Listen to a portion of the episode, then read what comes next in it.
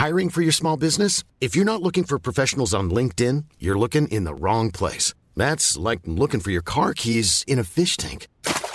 LinkedIn helps you hire professionals you can't find anywhere else, even those who aren't actively searching for a new job but might be open to the perfect role. In a given month, over 70% of LinkedIn users don't even visit other leading job sites. So start looking in the right place. With LinkedIn, you can hire professionals like a professional. Post your free job on linkedin.com slash people today. Bonsoir à tous, très heureux de vous retrouver comme chaque soir dans Soir Info jusqu'à minuit avec au sommaire ce soir ce drame à Saint-Jean-de-Luz. Un élève de 16 ans a poignardé à mort une, enseignante d'espagnol ce matin pendant un cours. L'adolescent qui est actuellement placé en garde à vue dit avoir entendu des voix, affirme être possédé. Le procureur de la République a annoncé l'ouverture d'une enquête pour assassinat. Qu'a-t-il bien pu se passer dans la tête de ce jeune garçon pour qu'il en arrive à une telle extrémité? Y avait-il ou non un signalement particulier le concernant la sécurité dans les collèges, dans les lycées Doit-elle être euh, renforcée? On entendra le ministre, euh, notamment Papendia, expliquer que rien ne laissait présager un tel drame. Les enquêtes se poursuivent, les enquêteurs poursuivent leur vérification pour savoir si euh, Pierre Palmade était bien en possession d'images pédopornographiques. Le comédien, lui, est toujours hospitalisé dans un service d'addictologie sous bracelet électronique dans l'attente d'une audience cruciale vendredi pour un éventuel placement en détention provisoire. On reviendra sur l'enquête et vous entendrez les euh, témoignages poignants de membres de la famille du conducteur, toujours dans le coma, rencontrés par notre reporter Jeanne Cancard. Pour euh, évoquer ces sujets avec moi autour de la table ce soir, Karima Brick, comme chaque soir. Bonsoir, cher Karima. Merci d'être présente. Johan Usaï est là également. Merci, Johan, journaliste politique CNews. Maître Jérémy Calfon, avocat pénaliste au barreau de Rouen, qui nous accompagne également cette semaine. Mathieu Vallet, bonsoir commissaire de police, mais euh, surtout, enfin, je l'ai plus sur le sur l'affiche, mais porte-parole du syndicat des commissaires de police indépendants. On est d'accord. Ça faisait longtemps C'est ça vous avez C'est vrai, c'est vrai. Vous voyez, il faut que je révise. Alexandre Devecchio est là. Lui, j'ai l'habitude, pas besoin de lire. Rédacteur en chef au, Figaro. Pareil pour Jean-Sébastien Ferjou. Bonsoir Jean-Sébastien, directeur de la publication d'Atlantico. On évoque et on revient très longuement sur ces deux faits majeurs d'actualité juste après le rappel de l'actu justement. Mathieu Devez. La responsabilité de l'État a été confirmée en appel dans la mort de Rémi Fraisse le 26 octobre 2014. Le manifestant écologiste de 21 ans avait été tué par l'explosion d'une grenade lancée par un gendarme. C'était lors d'une manifestation contre la construction du barrage de Sivins. L'État doit verser plus de 46 000 euros à la famille de Rémi Fraisse. La carte vitale sera bientôt disponible sur votre téléphone portable. La Commission nationale de l'informatique et des libertés approuve la future version dématérialisée. Elle sera proposée à l'ensemble des assurés d'ici au 31 décembre 2025. Cette application sera facultative et les usagers pourront toujours avoir recours à la carte à puce ou à la feuille de soins pour obtenir leur remboursement. Enfin, le secrétaire général de l'ONU dénonce, je cite, l'affront à notre conscience collective causé il y a un an par l'invasion russe de l'Ukraine. Antonio Guterres s'est exprimé ce soir en ouverture de l'Assemblée générale à New York. Il répète ses craintes d'une aggravation du conflit, notamment les risques liés aux armes nucléaires et activités militaires autour des centrales. On marque une très courte pause et on se retrouve pour évoquer longuement euh, cette euh, enquête ouverte pour assassinat après la mort de cette enseignante ce matin en plein cours à Saint-Jean-de-Luz. A tout de suite.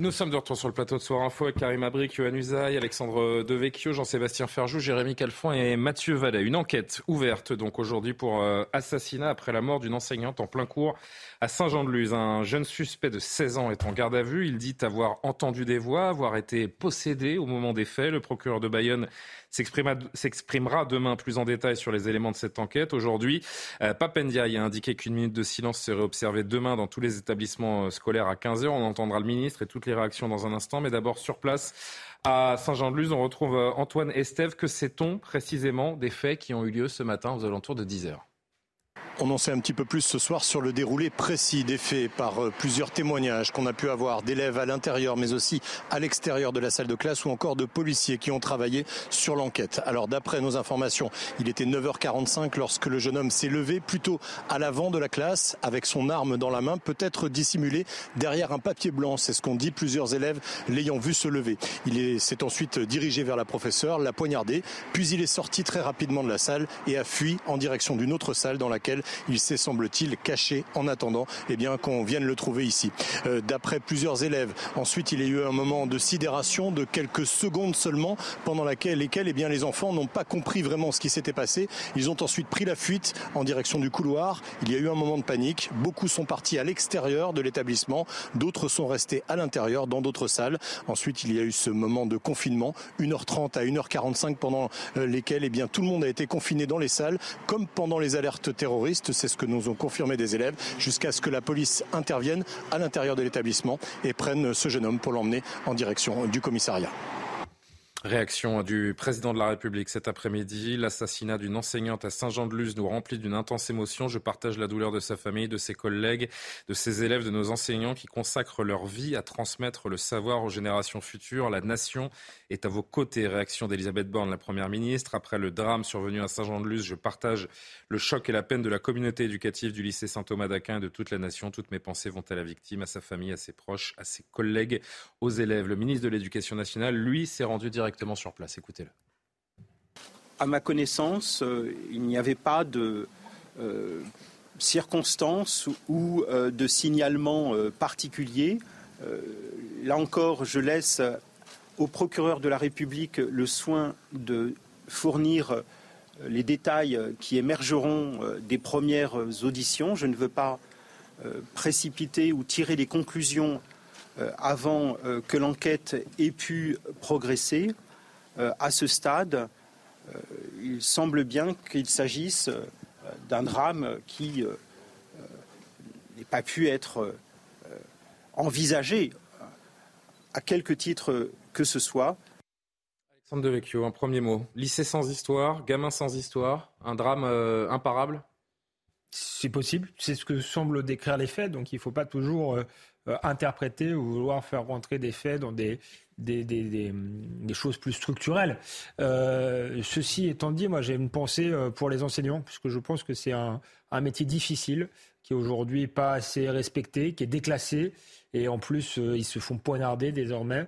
Euh, donc c'est un fait isolé certes, mais qui, qui vient après Samuel Paty, qui vient après d'autres euh, histoires de.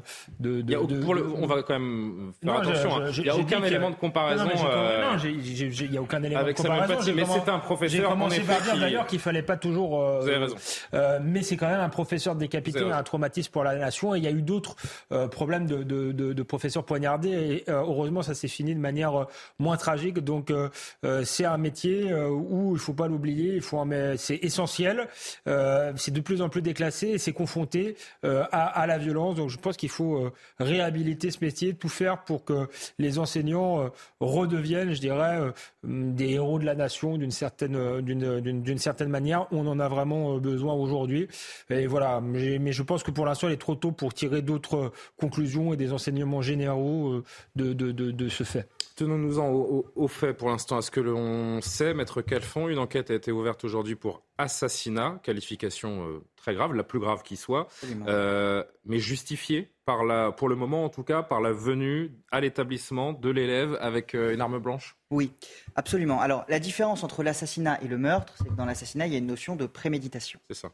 Le fait qu'il soit venu avec un couteau dans l'établissement peut effectivement démontrer une préméditation. Maintenant, soyons très prudents, ce n'est pas parce qu'il y a préméditation qu'il n'y a pas potentiellement de maladie mentale. Une bouffée délirante aiguë, ce qui peut être le cas de ce jeune homme, On va en parler euh, peut durer plusieurs jours et donc, euh, dans une hypothèse de bouffée délirante aiguë, la personne peut se dire bah, j'ai des voix qui me demandent d'aller tuer mon professeur, donc je vais prendre un couteau et, je vais le faire, et il le fait. Donc on est bien dans le cas d'une préméditation, mais d'une préméditation, si je puis dire, euh, pour laquelle le discernement euh, est tout de même aboli. Donc les deux notions ne sont pas exclusives. Qu'est-ce qu'il risque, euh, ce mineur, dont je rappelle l'âge, 16 ans, sur ce type d'accusation? Il peut être justement décrété qu'il y a eu abolition ou altération du, discernement? Alors, ça va être une procédure assez longue. Une information judiciaire sera évidemment ouverte. C'est obligatoire pour les crimes. Il y aura donc des expertises psychiatriques. Et les expertises psychiatriques se prononceront sur la question de savoir s'il y a abolition du discernement, altération. S'il y a abolition, il n'y a pas de procès. Alors, s'il y a abolition, il n'y a pas de procès, il y aura une audience devant la chambre de l'instruction qui est, si je puis dire, un simulacre de procès, à l'issue duquel la personne sera ou pas, mais la plupart du temps sera, déclarée responsable. S'il y a altération du discernement, la peine encourue baisse d'un tiers. Et enfin, s'il n'y a ni abolition ni altération du discernement, comme c'est un mineur, la peine encourue n'est plus perpétuité mais 20 ans, mais la Cour d'assises des mineurs peut toujours lever l'excuse de minorité et donc condamner cette personne à perpétuité. C'est théoriquement euh, possible. Antoine Estève, sur place, on a pu récolter beaucoup de, témoignages euh, d'élèves que, vous entendrez dans, une seconde. Je voudrais juste d'abord qu'on entende le procureur de, Bayonne qui a pris la parole tout à l'heure lors de la visite du ministre. Je m'exprimerai demain après-midi euh, de manière plus factuelle sur les éléments dont nous disposerons à ce moment-là. La seule chose que je peux vous dire pour le moment, c'est qu'une enquête a été confiée au service de la police judiciaire de Bayonne. Cette enquête est qualifiée d'assassinat, c'est-à-dire de meurtre avec préméditation. Jérémy Calfon, encore un, ou deux mots avant de, faire un tour de plateau. C'est normal que le procureur attende euh, demain pour s'exprimer, pour bien prendre le temps de, comprendre ce qui s'est passé. On est sur un sujet euh, complexe et qui est encore, enfin, qui était encore cet après-midi très flou. Moi, je trouve ça tout à fait normal. Ce que je trouve anormal, c'est qu'il s'exprime maintenant et dans ces modalités. il n'a pas dit grand-chose. Hein. Et dans ces modalités-là. Il n'a pas dit, il pas dit grand-chose. Il a parlé du temps de l'émotion. Il a parlé euh, d'un euh, meurtrier présumé. Ce ne sont ni les mots, ni la place d'un procureur de la République. Un procureur de la République, il n'a pas à parler d'émotion, il n'est pas là pour faire, euh, on va dire, de la calinothérapie. Il est là à ce moment-là. Non, mais il est la voix de la société aussi. Il est, là il est là principalement pour faire son travail d'enquête et les modalités de communication d'un procureur de la République sont encadrées par le Code de procédure pénale. C'est pour donner des informations factuelles. Vous avez été choqué par la prise de parole du procureur aujourd'hui? J'ai été assez choqué par la prise de parole parce que ça ne correspond, il n'y a pas de cadre procédural, ça ne correspond pas vraiment à son rôle. Le ministre était en déplacement. Je pense qu'il a donc fallu qu'il dise quelque chose compte tenu du déplacement du ministre. Donc il a dit ce qu'il a pu. Mais pour moi, ce n'est pas vraiment le rôle d'un procureur de la République de s'exprimer ainsi. Avant d'entendre le, premier extrait euh, d'une élève qui a assisté à ce, drame, juste un mot sur euh, l'audition pour un, pour un mineur. Ça se passe dans un cadre très précis. Là aussi, il faut, euh, il faut peut-être développer un petit peu pour les gens qui nous regardent. Alors, la différence. C'est filmé déjà oui, alors en matière criminelle, c'est toujours filmé. En matière criminelle, une audition est filmée, qu'on soit pour un majeur ou pour un mineur. Euh, Qu'est-ce qui distingue l'audition d'un mineur de celle d'un majeur? sur ce genre de, de fait, pour un auteur, pas grand-chose. La seule différence notable, c'est que pour le mineur, l'avocat est obligatoire. Alors que pour le majeur, l'avocat sera optionnel. Le majeur peut choisir d'être assisté pour un avocat ou non. Pour le mineur, c'est obligatoire. Écoutons euh, ce premier extrait recueilli par Antoine Estève à Saint-Jean-de-Luz aujourd'hui, cette, euh, cette, jeune élève choquée qui a assisté au drame. On est tous partis en courant, donc euh, moi je suis partie à la routière pour mon père, enfin, la, le père de mon copine vient de me chercher. Euh, voilà. Tout le monde est sorti dans les couloirs Oui. Quand la porte s'est rouverte après, en fait, c'est ça? C'est ça. Et là, tu as vu ce qui s'était passé? J'ai. tu as constaté, toi? J'ai vu ce qui s'est passé, je suis partie en courant. Tu l'as vu agir? Oui. D'accord. Et là, tu, es, tu as su que c'était très grave au moment où ça s'est passé? J'ai pas, réalisé, j'ai pas réalisé en fait. Et on était en panique, on n'arrivait pas vraiment, personne n'arrivait à vraiment réaliser ce qui s'était passé. Et les profs, ils sont venus vous parler? Euh, Non, moi, moi je suis partie, euh, j'ai parlé avec personne. Mathieu Vallet, commissaire Mathieu Vallet, on est dans un établissement euh, privé, très loin des lieux les plus sensibles dont on parle souvent dans, l'actualité. Votre réaction après ce qui s'est passé ce matin, un jeune homme dont personne ne se méfie, qui passe à l'acte sans qu'on puisse l'anticiper? C'est un petit peu le, premier tableau que l'on peut dépeindre de, ce qui s'est passé. Bah, d'abord, j'ai une pensée pour euh, la famille de cette enseignante, la communauté éducative de ce lycée et euh, tous les enseignants de France. Vous savez, on a tous en tête euh, le nom, le prénom d'un enseignant ou d'une enseignante qui a marqué notre scolarité. Et euh, pour les gens qui viennent de milieux très populaires, l'école, c'est souvent l'émancipation, c'est le savoir, c'est l'apprentissage, c'est la faculté de devenir un citoyen éclairé. Et moi, je pense souvent à Jules Ferry, avec tout le combat qui a été mené pour que la République soit associée à l'école et qu'on soit libre et indépendant. Et quand on touche à l'école, on touche à notre République. Là, vous avez raison, le plus dramatique, au vu des informations qu'on a actuellement, c'est que ça aurait pu arriver dans n'importe quelle classe, n'importe quel établissement, à n'importe quel professeur de France. Et aujourd'hui, ce qui est inquiétant, c'est qu'on a des mineurs de plus en plus jeunes qui sont de plus en plus violents. Donc là, on aura l'enquête qui déterminera effectivement s'il y a abolition ou pas du discernement, s'il y a des circonstances particulières ou des signalements précédents qui ont été réalisés sur ce mineur, parce qu'on sait que dans la communauté éducative, il y a les psychologues, il y a les médecins, les policiers. Vous avez une commissaire de police qui dirige le commissariat de Saint-Jean-de-Luz. Elle est en contact permanent avec les chefs d'établissement, parce que vous savez que malheureusement, là, on est dans un cas très dramatique, mais il y a des menaces, des insultes, des plaintes qui sont déposées parfois par les professeurs qui font l'objet d'une priorisation des services de police. Et donc, c'est vrai qu'aujourd'hui, je crois que la nation aujourd'hui est ébranlée par ce qui est arrivé, parce que quand on touche un professeur, on touche finalement à chacune et chacun d'entre nous de ce qu'on a connu notre scolarité. Tout à fait. Écoutez, euh, deux élèves qui, euh, qui parlent de leur, euh, de leur professeur dramatiquement disparu aujourd'hui. donc. C'était une très bonne enseignante à aider les gens qui avaient des difficultés et tout. Tu gardes des bons souvenirs de ces cours? Oui, mais moi, vu que je suis un élève perturbateur, elle m'engueulait souvent, donc non, pas à moitié. C'était une professeure, elle n'avait rien de spécial, elle était gentille, elle n'avait jamais fait de remarques négative. Enfin, elle n'avait pas une relation spécialement mauvaise avec cet élève. Mathieu Vallée, il est entré dans la salle pour s'attaquer à cette enseignante parce qu'il n'était pas initialement en cours avec elle. Euh, ensuite, il a facilement été maîtrisé, ce que l'on comprend des, premiers rapports euh, également. Ça laisse penser que finalement, cette pauvre dame, cette enseignante, elle était sa cible. Donc il y a vraiment, il était, euh, il n'a pas entamé un périple meurtrier ensuite. C'est ça aussi les, différents constats que l'on peut faire euh, au vu des éléments dont on, dont on dispose. C'est qu'il y vraiment, cette femme était visée. Ben, il faut saluer le courage et la réactivité de la communauté éducative et des enseignants quand on a un passage à l'acte criminel comme celui qu'ont vécu ce matin les enseignants et les élèves de ce lycée, on ne sait jamais ce qui se cache derrière. Est-ce qu'il y a un mobile terrorisme? Bon, là, on voit que ça a été rapidement évacué, mais au moment où ça se passe, il y a des procédures qui, depuis les attentats de Mohamed Merah au collège et à l'école Ozaratora à Toulouse, hein, euh, je pense que personne n'a oublié ce qui s'est passé avec ces enfants qui ont été assassinés. Effectivement, il y a des procédures dans lesquelles les enfants sont confinés, sont gardés par les enseignants le temps que les services de police arrivent. Le commissariat de police de Saint-Jean-de-Luz, les policiers sont arrivés rapidement puisque la chef de service a été avisée directement, immédiatement, quasi après les faits. Elle est rapidement venue sur place avec ses équipes. Il y a un officier qui a pris les opérations de secours dès que ça a été annoncé. Et effectivement, le fait qu'ils viennent avec un couteau, le fait qu'ils ciblent une professeure particulière, tout ça, ce sont des éléments qui vont faire l'objet d'une enquête poussée de la part de la police judiciaire de Bayonne. Et j'en fais une petite parenthèse. On a la réforme de la police nationale. Ça fait des mois que mon syndicat dit qu'on a besoin d'une police judiciaire dans notre pays parce qu'elle est d'excellence, parce qu'elle est expérimentée, parce qu'elle a aguerri, parce qu'elle est en permanence assistée par la police technique et scientifique. C'est ces fameux experts qu'on vulgarise à la télé et qui, en fait, ont du recul, ont du temps, ont des moyens pour enquêter sur des faits dramatiques et surtout pour avoir finalement cette science qui euh, manque cruellement aujourd'hui dans nos services d'investigation parce qu'ils croulent sur les procédures. Donc c'est vrai que la police judiciaire dans laquelle on a toute confiance permettra d'éclairer les, les, questions et les éléments que vous évoquez sur votre plateau. Encore un mot peut-être avant de, avant de marquer une courte pause et de reprendre la, discussion. Euh, Karim Abrik, peut-être, euh, qui n'a pas encore pris la, parole. Ce qui rend fou dans cette affaire, c'est de se dire qu'est-ce qu'on aurait pu faire pour éviter ce qui s'est passé? Et pour le moment, la réponse qui semble la plus évidente, c'est juste à rien du tout. C'était imparable, comme on le disait tout à l'heure.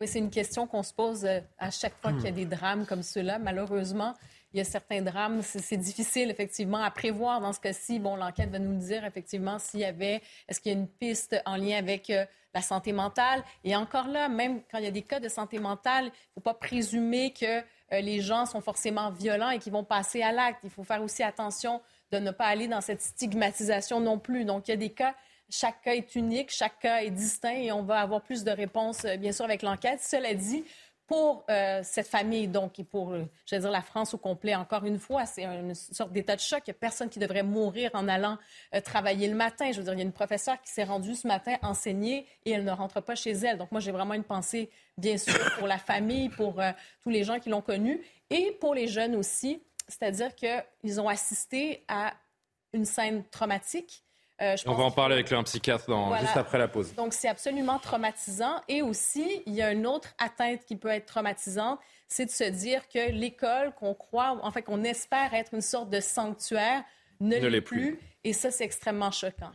En effet, ce, traumatisme pour euh, la communauté éducative et ce, sanctuaire que ne semble plus être euh, l'école, on va, on va en discuter dans un instant. On marque une très courte pause. Vous entendrez également d'autres euh, témoignages recueillis par notre, notre envoyé spécial Antoine Estève à, Saint-Jean-de-Luz. A tout de suite. De retour sur le plateau de Soir Info, il est 22h30 pile. On poursuit les discussions juste après le rappel de l'actu Mathieu Devez. Le litre d'essence et de diesel sera plafonné à 1,99€ jusqu'à la fin de l'année. C'est Patrick Pouyanné, le PDG de Total Energy, qui l'annonce ce soir après avoir été mis sous pression hier par Emmanuel Macron. Ce plafonnement entrera en vigueur à partir du 1er mars dans les 3400 stations-service du groupe. 27 ans de prison ont été requis contre l'accusé de l'incendie de la rue Erlanger à Paris.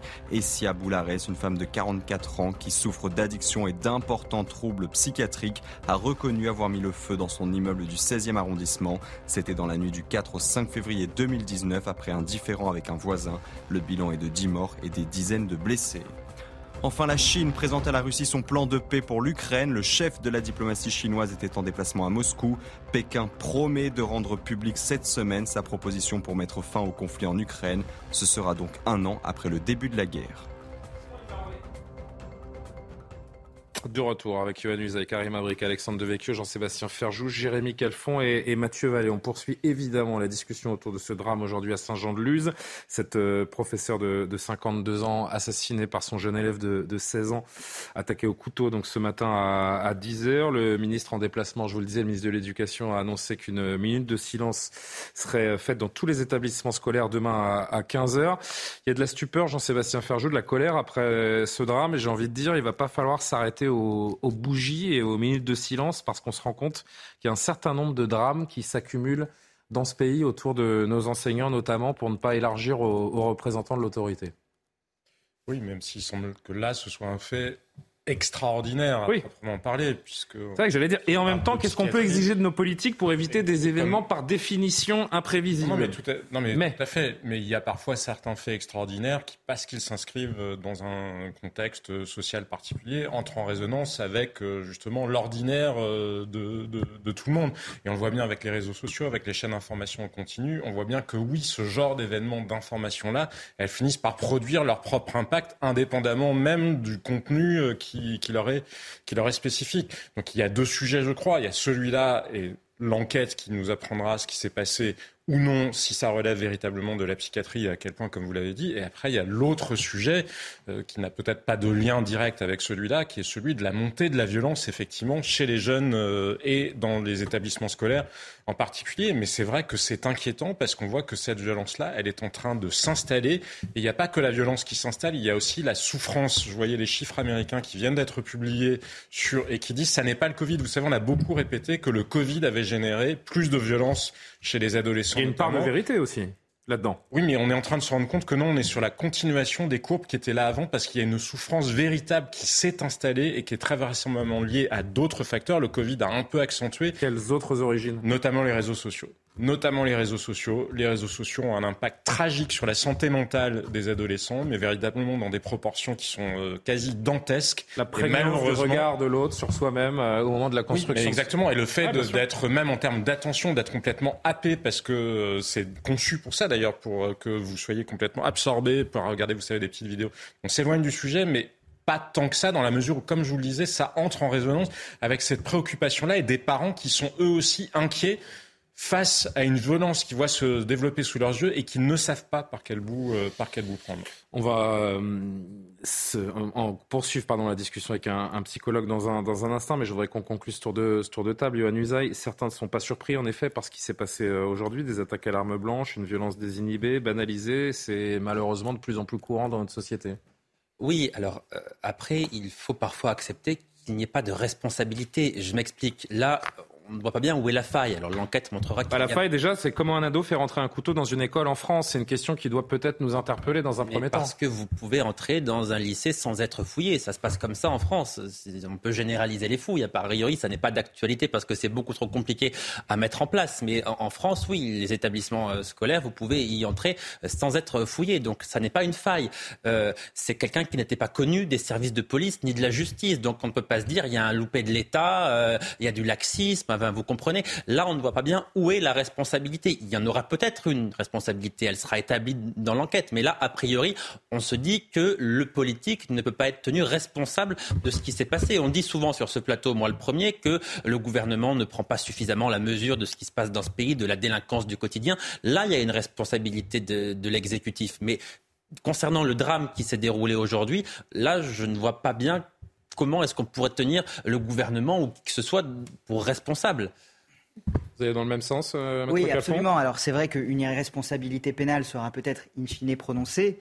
mais euh, moi, je, veux bien entendre, pardon, mais si vous voulez, si euh, en effet des fouilles généralisées dans les écoles, faire de nos écoles des aéroports, c'est peut-être pas la meilleure des idées. Mais se dire qu'aujourd'hui, de plus en plus d'adolescents entrent avec des armes blanches dans les dans les lycées, ça doit nous, interpeller l'avocat, le commissaire de, police également. Alors, on, on verra ce que nous dit le commissaire de police, mais moi, ce que je peux vous dire, c'est l'idée qu'on éradiquera le risque partout et tout le temps est une vue de l'esprit. La liberté ah implique le risque. Maintenant, je rejoins tout à fait ce qui a été dit. Euh, si c'est une bouffée délirante aiguë, qui est une hypothèse qui a été discutée euh, euh, aujourd'hui, vous avez des bouffées délirantes aiguës qui arrivent comme ça au milieu de nulle part, mais vous avez un certain nombre de bouffées délirantes qui sont une décompensation de difficultés relationnelles, de problèmes d'enfermement et d'isolement. Et on sait qu'aujourd'hui, cette jeunesse qui a été confinée très tôt a de vrais problèmes d'isolement et d'enfermement. Et puis il y a un autre facteur qui peut venir favoriser une bouffée délirante aiguë, il faut, faut qu'il y ait un terrain évidemment, mais qui peut venir la favoriser, c'est la prise de psychotropes. Ça aussi, c'est un facteur qui peut venir. Et on avait eu un débat euh, très important là-dessus il y a quelques années avec l'affaire Sarah Halimi. Donc ça aussi, ça peut favoriser une bouffée délirante aiguë. Donc un des éléments qui sera important, c'est de voir quelle est la cause de cette bouffée délirante, si on est capable toutefois de la Après, apparemment, hein, selon les premiers témoignages, il arrive à l'école tôt le matin, dans un état a, priori normal.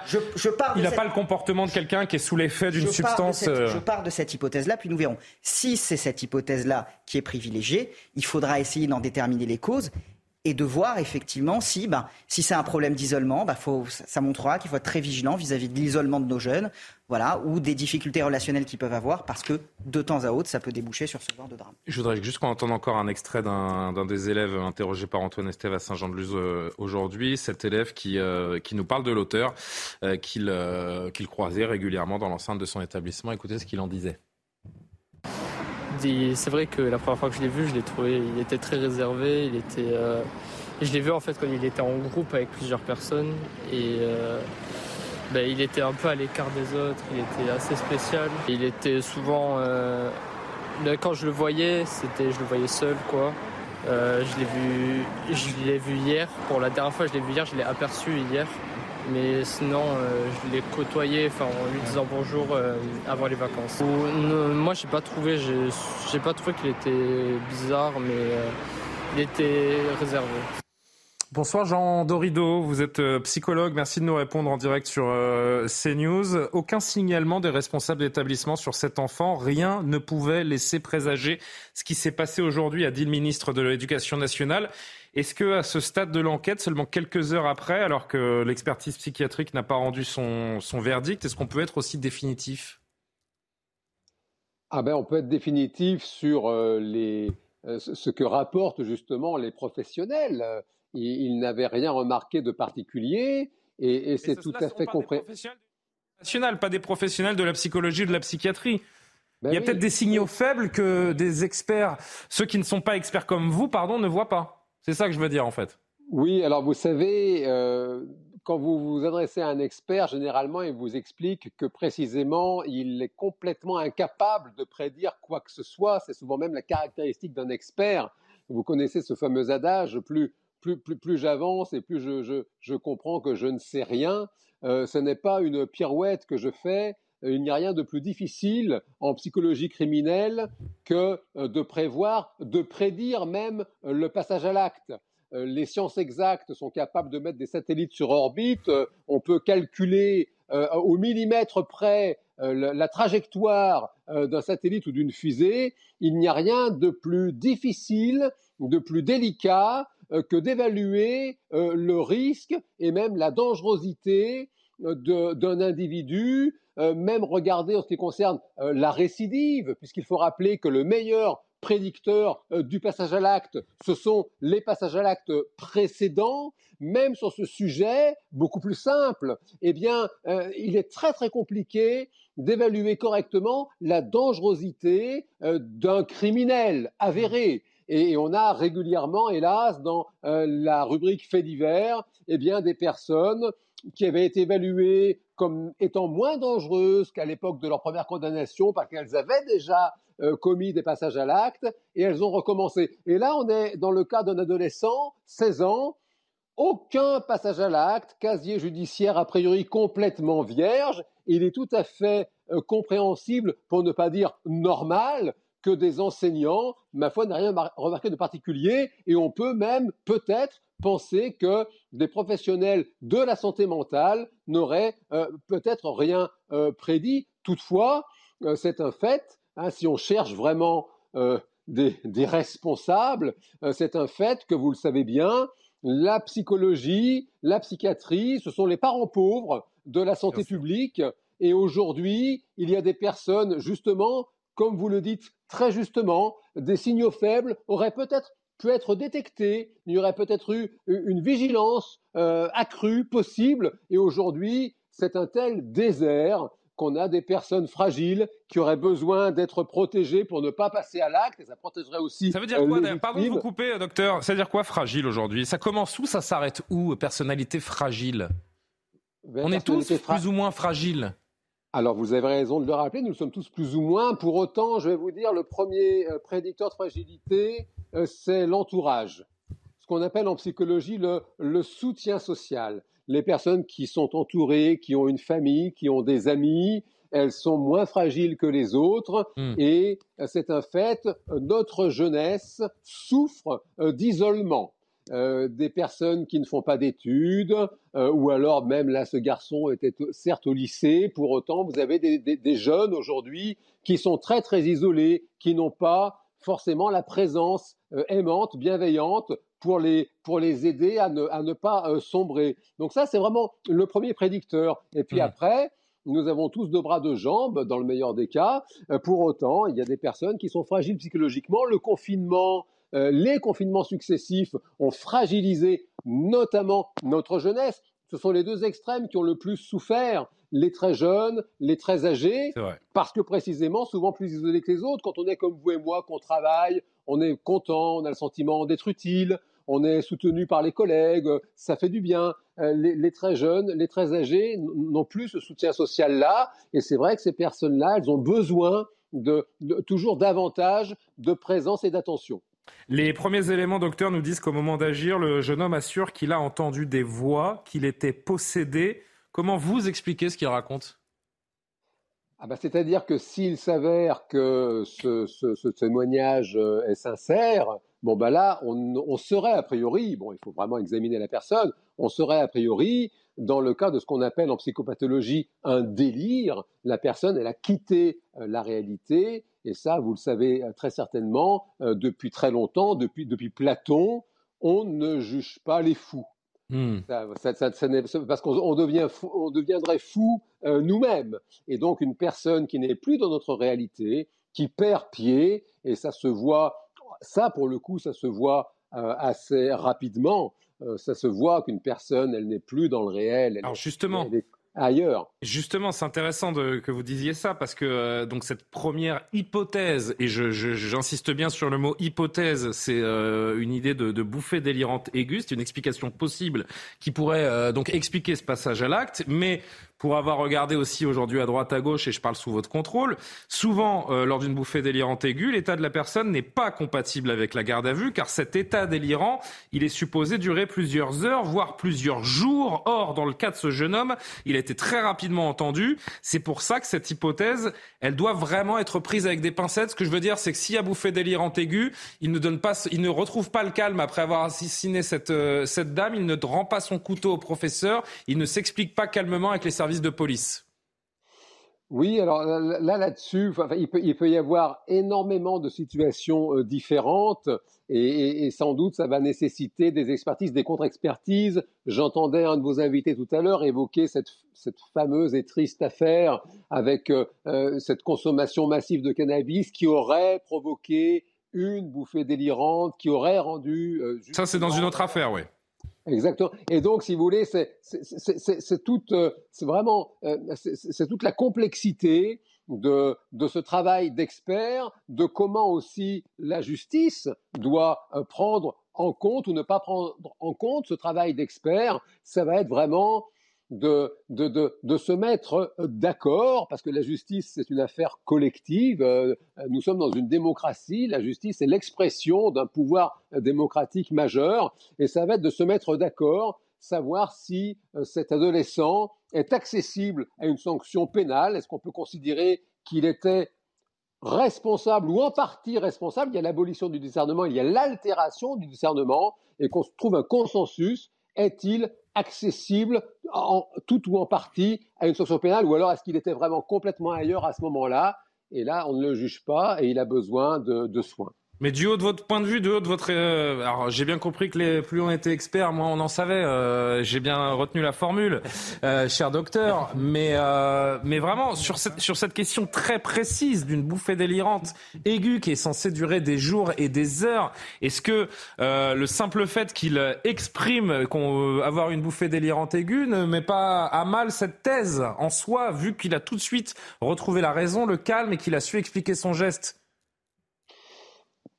Euh, enfin, je veux dire, c'est quelque chose qui est possible. Je ne dis pas c'est probable, c'est possible. Vous savez, encore une fois, sans être un expert de, psychopathologie, quand une personne vous dit qu'elle entend des voix dans sa tête, c'est toute la différence hein, entre, le, entre le trouble, euh, si vous voulez, euh, obsessionnel par exemple. La personne vous dit je me lave les mains 50 fois par jour, c'est plus fort que moi. Le, ce que jadis on appelait une psychose, qui s'opposait jadis à la névrose, on ne parle plus comme ça aujourd'hui. Toutefois, la psychose, la personne, c'est pas que c'est plus fort qu'elle de se laver les mains, c'est que euh, quelqu'un me dit, une voix me dit lave-toi les mains. Et ils vont venir, ils vont venir me faire du mal si je ne le fais pas. Et là, mmh. on n'a pas besoin d'être expert. On dit là, euh, y a, là, il y a un, un, problème différent. La personne, elle, mmh. est, elle est plus avec moi, quoi. Elle est complètement ailleurs. Donc c'est, c'est pas une vue de l'esprit, hein, si vous voulez. C'est vraiment de, de, de, de, faire le nécessaire pour, pour, pour savoir, quoi. Est-ce que vraiment ce garçon était, était plus avec nous, euh, sous l'emprise, justement, de délire, de voix, de, de, de, de, vous savez, le, on part, enfin, nos ancêtres dans les années 70 ont connu la prise de LSD massif, vous savez, ces psychotropes très puissants. Ils faisaient des hallucinations et on, on a connu à l'époque des personnes qui sautaient par la fenêtre parce que la peur, parce qu'elles avaient des hallucinations visuelles et elles voyaient. Le... Si vous avez fait des cauchemars, vous pouvez avoir une idée de ce que c'est que le délire. Mmh. Un, un, un, cauchemar très réel et je veux dire, on a tous vécu ça, et on a peur, on a vraiment peur. Et on, et on pourrait faire n'importe, on pourrait sauter par la fenêtre. Et Bien en sûr. fait, c'est ça le délire. La personne, elle est, elle est ailleurs, elle est plus avec nous. Vous restez un petit instant avec nous, si vous le voulez bien. J'aurais une dernière question à, à vous poser sur euh, sur la gestion du traumatisme pour ceux qui ont assisté à, à ce drame. Maître Calfon, vous voulez réagir peut-être? Oui, absolument. Euh, ce que dit le texte, c'est qu'il faut un trouble psychique. Quand je dis le texte, évidemment, c'est la loi. Euh, il faut qu'il y ait un trouble psychique ou neuropsychique ayant eu pour conséquence d'altérer ou d'abolir le discernement au moment des faits. Donc il faut qu'il y ait un trouble psychique ou neuropsychique identifié. Ça veut dire que pour qu'il y ait irresponsabilité pénale, il va falloir que l'on pose le diagnostic d'un trouble précis. C'est pas simplement une personnalité déviante, une personnalité euh, psychopathique, c'est vraiment un trouble, une maladie. En l'espèce, ça pourrait être euh, des, des troubles du spectre psychotique, bipolarité, schizophrénie, mais il faut qu'un trouble soit détecté et elle ne peut être détectée que par une expertise psychiatrique poussée. Et en général, quand vous avez un expert qui conclut à l'irresponsabilité pénale, une contre-expertise est ordonnée. Et si les deux experts concluent à l'irresponsabilité pénale, en général, le juge suit. Je voudrais qu'on en vienne à ces élèves du lycée qui ont été confinés ce matin. Ceux de la classe qui ont assisté euh, au drame euh, en direct l'ont forcément euh, en boucle euh, dans leur tête pour, pour longtemps, pour des années, pourquoi pas à vie pour certains d'entre eux. Écoutez cet élève qui a réagi tout à l'heure par téléphone sur, sur C8, qui était sur place donc au lycée ce matin, qui évoque la, la, prise en charge qui a été effectuée pour tous les élèves traumatisés ce matin. Ben en fait, on était en cours d'histoire au bout de deux heures de cours, c'était l'heure euh, d'aller en récréation. Mais euh, lorsque nous étions prêts à partir, ben, en fait, il y a une surveillante qui est venue nous dire qu'on euh, avait un soi-disant exercice de sécurité qu'il fallait rester euh, dans les classes. Suite à ça, elle s'est entretenue euh, une minute, voire deux minutes avec notre prof d'histoire. Il nous a dit qu'on devait rester dans la classe. Il y avait des, certaines rumeurs qui commençaient à tourner. On a un élève dans la classe, c'est un prof, sa mère est professeur. Et donc euh, il a appelé et elle a dit que euh, notre professeur d'espagnol s'était fait euh, poignarder. Alors pardonnez-nous, il y a un petit problème de, de sous-titres. On va vous euh, recaler le, le, son dans quelques instants. Un dernier mot, docteur. L'impact pour euh, pour les témoins, il est euh, il est important. La prise en charge, elle est essentielle. Cet impact, je disais, il peut ressurgir même après des années. Il faut mettre en place des des prises en charge vraiment à plusieurs niveaux là. Hein. Alors oui, oui, vraiment, vous faites bien de le rappeler, c'est euh, extrêmement traumatisant d'assister à, ce genre de scène. Et vous avez souligné le point très important. Là aussi, nous réagissons tous de façon différente. Il y a des personnes qui vont être bouleversées, qui vont exprimer ce bouleversement sur le coup, qui vont pleurer, qui vont crier. Et paradoxalement, euh, en fait, c'est bien parce que ces personnes, voilà, elles aient vécu, elles, vivent leur traumatisme et, quelque part, elles tournent la page. Et puis vous avez ces personnes qui vont basculer dans une espèce de sidération. Et là, il y a un vrai risque de ce qu'on appelle la mémoire traumatique, c'est-à-dire qu'il y a quelque chose qui s'inscrit quelque part. Les neuroscientifiques expliquent que ça doit être vers l'amygdale, par là-bas dedans, ça gère les émotions. Et la personne, en apparence, vue de l'extérieur, tout va bien. Et en réalité, c'est là qu'on a les syndromes ensuite de stress post-traumatique, des cauchemars. La personne revit de façon très très vivide l'expérience. Elle évite l'évitement. Typiquement, on, on, ne le souhaite à personne. Peut-être il va y avoir des phobies scolaires chez ces jeunes. Il y a des risques de phobie scolaire parce que la personne elle veut plus y aller. Et, donc c'est très bien d'envoyer des cellules médico-psychologiques d'urgence pour faire le tri, pour justement identifier les personnes qui ont le, le, plus besoin de soins tout de suite, pour faire en sorte que chacun puisse dans, la mesure du possible, reprendre euh, une existence euh, ordinaire. Docteur, pardon, parce qu'on est un petit peu pris par le temps, mais je voulais vraiment vous poser une dernière question, si on pouvait, euh, dans la mesure du possible, être un, poil plus synthétique. Euh, beaucoup de, criminologues, de, pédopsychiatres pointent de manière effective un, un, rajeunissement, une augmentation du niveau des violences. Est-ce que vous aussi, personnellement, êtes frappé par... J'allais dire, je ne sais pas si le mot est le bon, mais la facilité avec laquelle on peut tuer aujourd'hui. Il y a une forme de, de, tabou qui a sauté pour une partie des, des, gens, et je pense plus particulièrement aux plus jeunes. Est-ce que ça, vous le constatez aussi? Vous en faites euh, l'analyse? Je, constate que notre jeunesse va mal, notre jeunesse est sous un stress majeur, et sous stress, on régresse. Et quand on régresse, on peut basculer dans la violence. Eh ben, c'est une réponse concise, je vous en remercie, et, claire. Merci euh, infiniment, Jean Dorido, psychologue, de nous avoir répondu. Qu'est-ce que vous retenez de ce que vous venez d'entendre, euh, Mathieu Vallet? Non, mais c'est vrai qu'on ne l'a pas évoqué, mais l'éducation nationale, pour faire face aux actes de violence, a mis en place des équipes mobiles de sécurité. Dans chaque rectorat, le recteur a à sa main des équipes qui peuvent aller dans les établissements où on a des points chauds. Et effectivement, je rejoins les propos qui ont été tenus tout à l'heure. En matière, par exemple, de lutte contre les terrorismes, on a tout le spectre bas où vous avez les services de renseignement territorial ou de la préfecture de police de Paris qui ont des capteurs, qui ont des signalements, qui ont du suivi d'individus qu'on nous a annoncé ou qu'on a nous-mêmes détecté. Là, dans la situation où on est, effectivement, tout à l'heure, euh, Yann le disait, il n'y a pas de signalement. Il n'y a pas de détection, il n'y a pas de passif judiciaire aux policiers.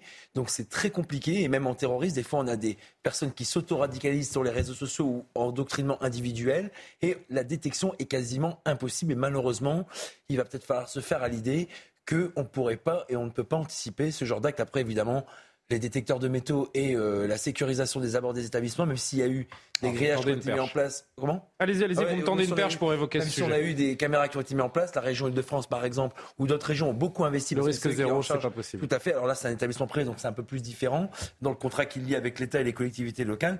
Et par contre, c'est vrai qu'on parlait tout à l'heure de l'abolition du discernement, qui entraîne peut-être parfois, sous les expertises psychiatriques, des euh, non-procès. Et c'est là où effectivement, j'espère que euh, la personne qui a commis cet acte, ce mineur de 16 ans, aura des comptes à rendre à la justice, parce que même si on peut comprendre qu'on ne juge pas les fous, comme le disait, me demandait Julien ce que j'en avais retenu, le psychologue qui est à votre antenne, le fait est qu'aujourd'hui dans la société, on est civilisé parce qu'on a une justice qui s'exprime au nom du peuple français et pas chacun qui fait sa justice de son côté. Et si on veut que ce contrat social qui nous lie entre une justice qui est déjà bien malade, qui est déjà bien à la peine, sur lequel parfois on a une réponse pénale qui n'est pas à la hauteur, et bien effectivement, il faut qu'on puisse avoir des jugements pour que les victimes, même si dans le droit français c'est des parties civiles et que c'est le parquet qui représente l'intérêt de la société, puissent avoir un procès, une reconnaissance de leur douleur et puissent mettre un nom, des explications ou en tout cas un procès pour reconnaître leur peine et leur euh, statut de victime. La question de l'insécurité chez les enseignants revient au cœur du débat. Je voudrais juste que vous entendiez ce dernier extrait. C'est euh, Jean-Rémy Girard, professeur de lettres, qui nous donne son ressenti.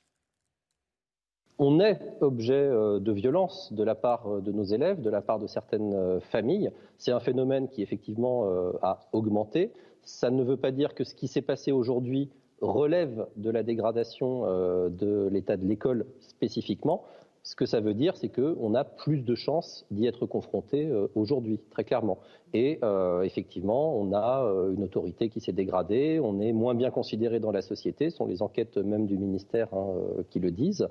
donc il y a une crise de l'éducation nationale. Ça ne veut pas dire que si cette crise était résolue, ça ne se serait pas produit, ça se serait quand même probablement produit. On verra ce que dira le, le procureur demain. mais néanmoins, oui, on est une profession qui va de plus en plus mal. Ça, c'est un constat très objectif. Maître Calfon, je rappelle que depuis une quarantaine d'années, une dizaine de professeurs ont été tués en France dans le cadre de leur fonction. On pense bien sûr à Samuel Paty, on pense à Jonathan Sandler, assassiné par Mohamed Merah en 2012. Je, Mathieu Valère y a fait référence. Si on monte plus loin, un prof d'espagnol a été tué en 1984, tué d'une balle dans le cœur en pleine classe par un garçon de, de 15 ans. Est-ce qu'il faut repenser la sécurité dans les établissements en France? Ce serait plutôt aux policiers de vous répondre. Euh, maintenant, faire des choses en établissement scolaire, c'est très compliqué parce que vous avez beaucoup de monde qui arrive au même moment dans l'établissement. Donc, d'un point de vue logistique, ça se fait aux États-Unis, mais on, a envie de vivre. on n'a pas nécessairement envie de vivre, et heureusement, nous n'avons pas d'armes en vente libre. Ce que je voudrais dire, en revanche, ce qui me paraît extrêmement important, c'est que selon l'Inserm en France, vous avez entre 0,7 et 1% de la population qui est schizophrène.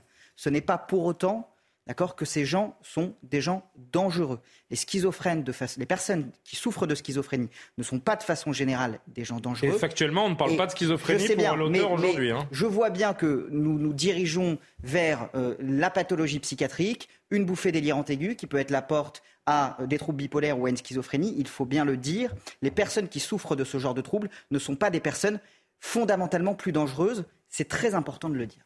Karim Abrik. Oui, c'est important, effectivement, donc euh, d'éviter cette stigmatisation en plus. Mais pour autant, euh, tous les jours, et, vous êtes mhm. bien placé pour le savoir, puisqu'on est tous les jours ensemble à traiter l'actualité, tous les jours, nous sommes confrontés à des scènes qu'on ne voyait pas il y a 10, 15, 20, 30 ans. Oui, tout à donc c'est en cela que je me pose la question de, non, mais c'est intéressant, et votre question une mise à jour de la sécurité mais dans notre votre question est pertinente parce que c'est vrai qu'on peut se poser la question euh, pour les professeurs, quand ils arrivent le matin en classe, ils doivent se poser la question, quel est finalement l'état mental, la santé mentale de mes jeunes dans ma classe que nos profs euh, aillent euh, en cours la peur au ventre, comme certains policiers vont sur le terrain la peur au ventre aussi. C'est terrible. C'est terrible. Alors je laisse poursuivre Karima et Jean-Sébastien, vous continuez. Il y a donc cette réflexion sur la société. Est-ce qu'elle est effectivement plus angoissante? Est-ce que euh, cette virtualisation de l'existence fait en sorte que les jeunes sont plus isolés? On parlait de ce, hein, des, des, personnes autour qui peuvent être des personnes de référence, qui peuvent être rassurantes. Est-ce que ce filet social est de moins en moins présent? Donc je pense effectivement à la question de la santé mentale. Dans les écoles, le parent pauvre dans les écoles, souvent, c'est la question de la présence de psychologues. Et il va falloir euh, se dire que malheureusement, ou en fait, malheureusement, on a un peu laissé aller euh, cet aspect-là. Il va falloir revivre, euh, un beau lapsus, revivre effectivement, donc avoir ces ressources pour ces jeunes, donc la disponibilité de ces psychologues. Mais c'est très inquiétant pour les professeurs aussi. On a parlé du traumatisme des jeunes, mais le traumatisme aussi des professeurs qui ont cette boule euh, au ventre et qui est de plus en plus difficile pour eux d'enseigner parce que les menaces viennent de partout. Et cela dit, j'ai pas vraiment envie, euh, je pense, de voir ce qu'on voit aux États-Unis. Donc, euh, d'être fouillé à tous les jours, d'avoir ce sentiment perpétuel qui peut avoir une attaque non plus. Je pense pas que c'est la direction dans laquelle il faut aller. Et on peut pas effectivement. Le climat dans lequel l'enfant va à l'école serait terrible. Exactement. Oui, enfin. L'école, c'est le lieu de la légèreté de l'enfance. Non, mais effectivement, je crois qu'il y a déjà beaucoup d'enseignants qui, malheureusement, alors peut-être pas jusqu'à craindre pour leur vie véritablement, mais en tout cas, ne pas se sentir bien, ça, c'est une réalité dans beaucoup d'établissements scolaires et pas uniquement dans des quartiers difficiles, parce qu'on le voit un peu dans toutes les catégories de la population. On considère que finalement, les profs sont un peu les employés, même les parents hein, peuvent être très agressifs vis-à-vis des professeurs. Et autre point, sur mais les chiffres le montrent. Les parents sont plus agressifs avec le corps enseignant que les élèves eux-mêmes. C'est la raison pour les chiffres le montrent. disais. Bien sûr.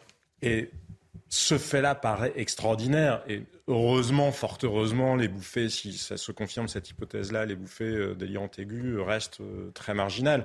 En revanche, ce qui n'est pas marginal, je revoyais une étude euh, qui a été faite aux États-Unis sur plus de 90 000 adolescents. Il y a une contagion de la violence. Et donc une société qui commence à tolérer la violence chez sa jeunesse est une société qui s'expose justement à cette contagion parce que les, études ont été faites vraiment de manière extrêmement large sur la société américaine et à partir du moment où vous avez une violence qui s'installe, elle s'étale. Et malheureusement, comme je vous le disais tout à l'heure, et ça a été confirmé par le psychologue, les indicateurs sont extrêmement mauvais sur l'état mental des adolescents, notamment à cause des réseaux sociaux et des jeux vidéo. Pas de tous les jeux vidéo, mmh. mais de ceux des jeux vidéo qui en enfin, sont violents et qui font que bah, finalement la mort est considérée comme quelque chose d'un peu virtuel.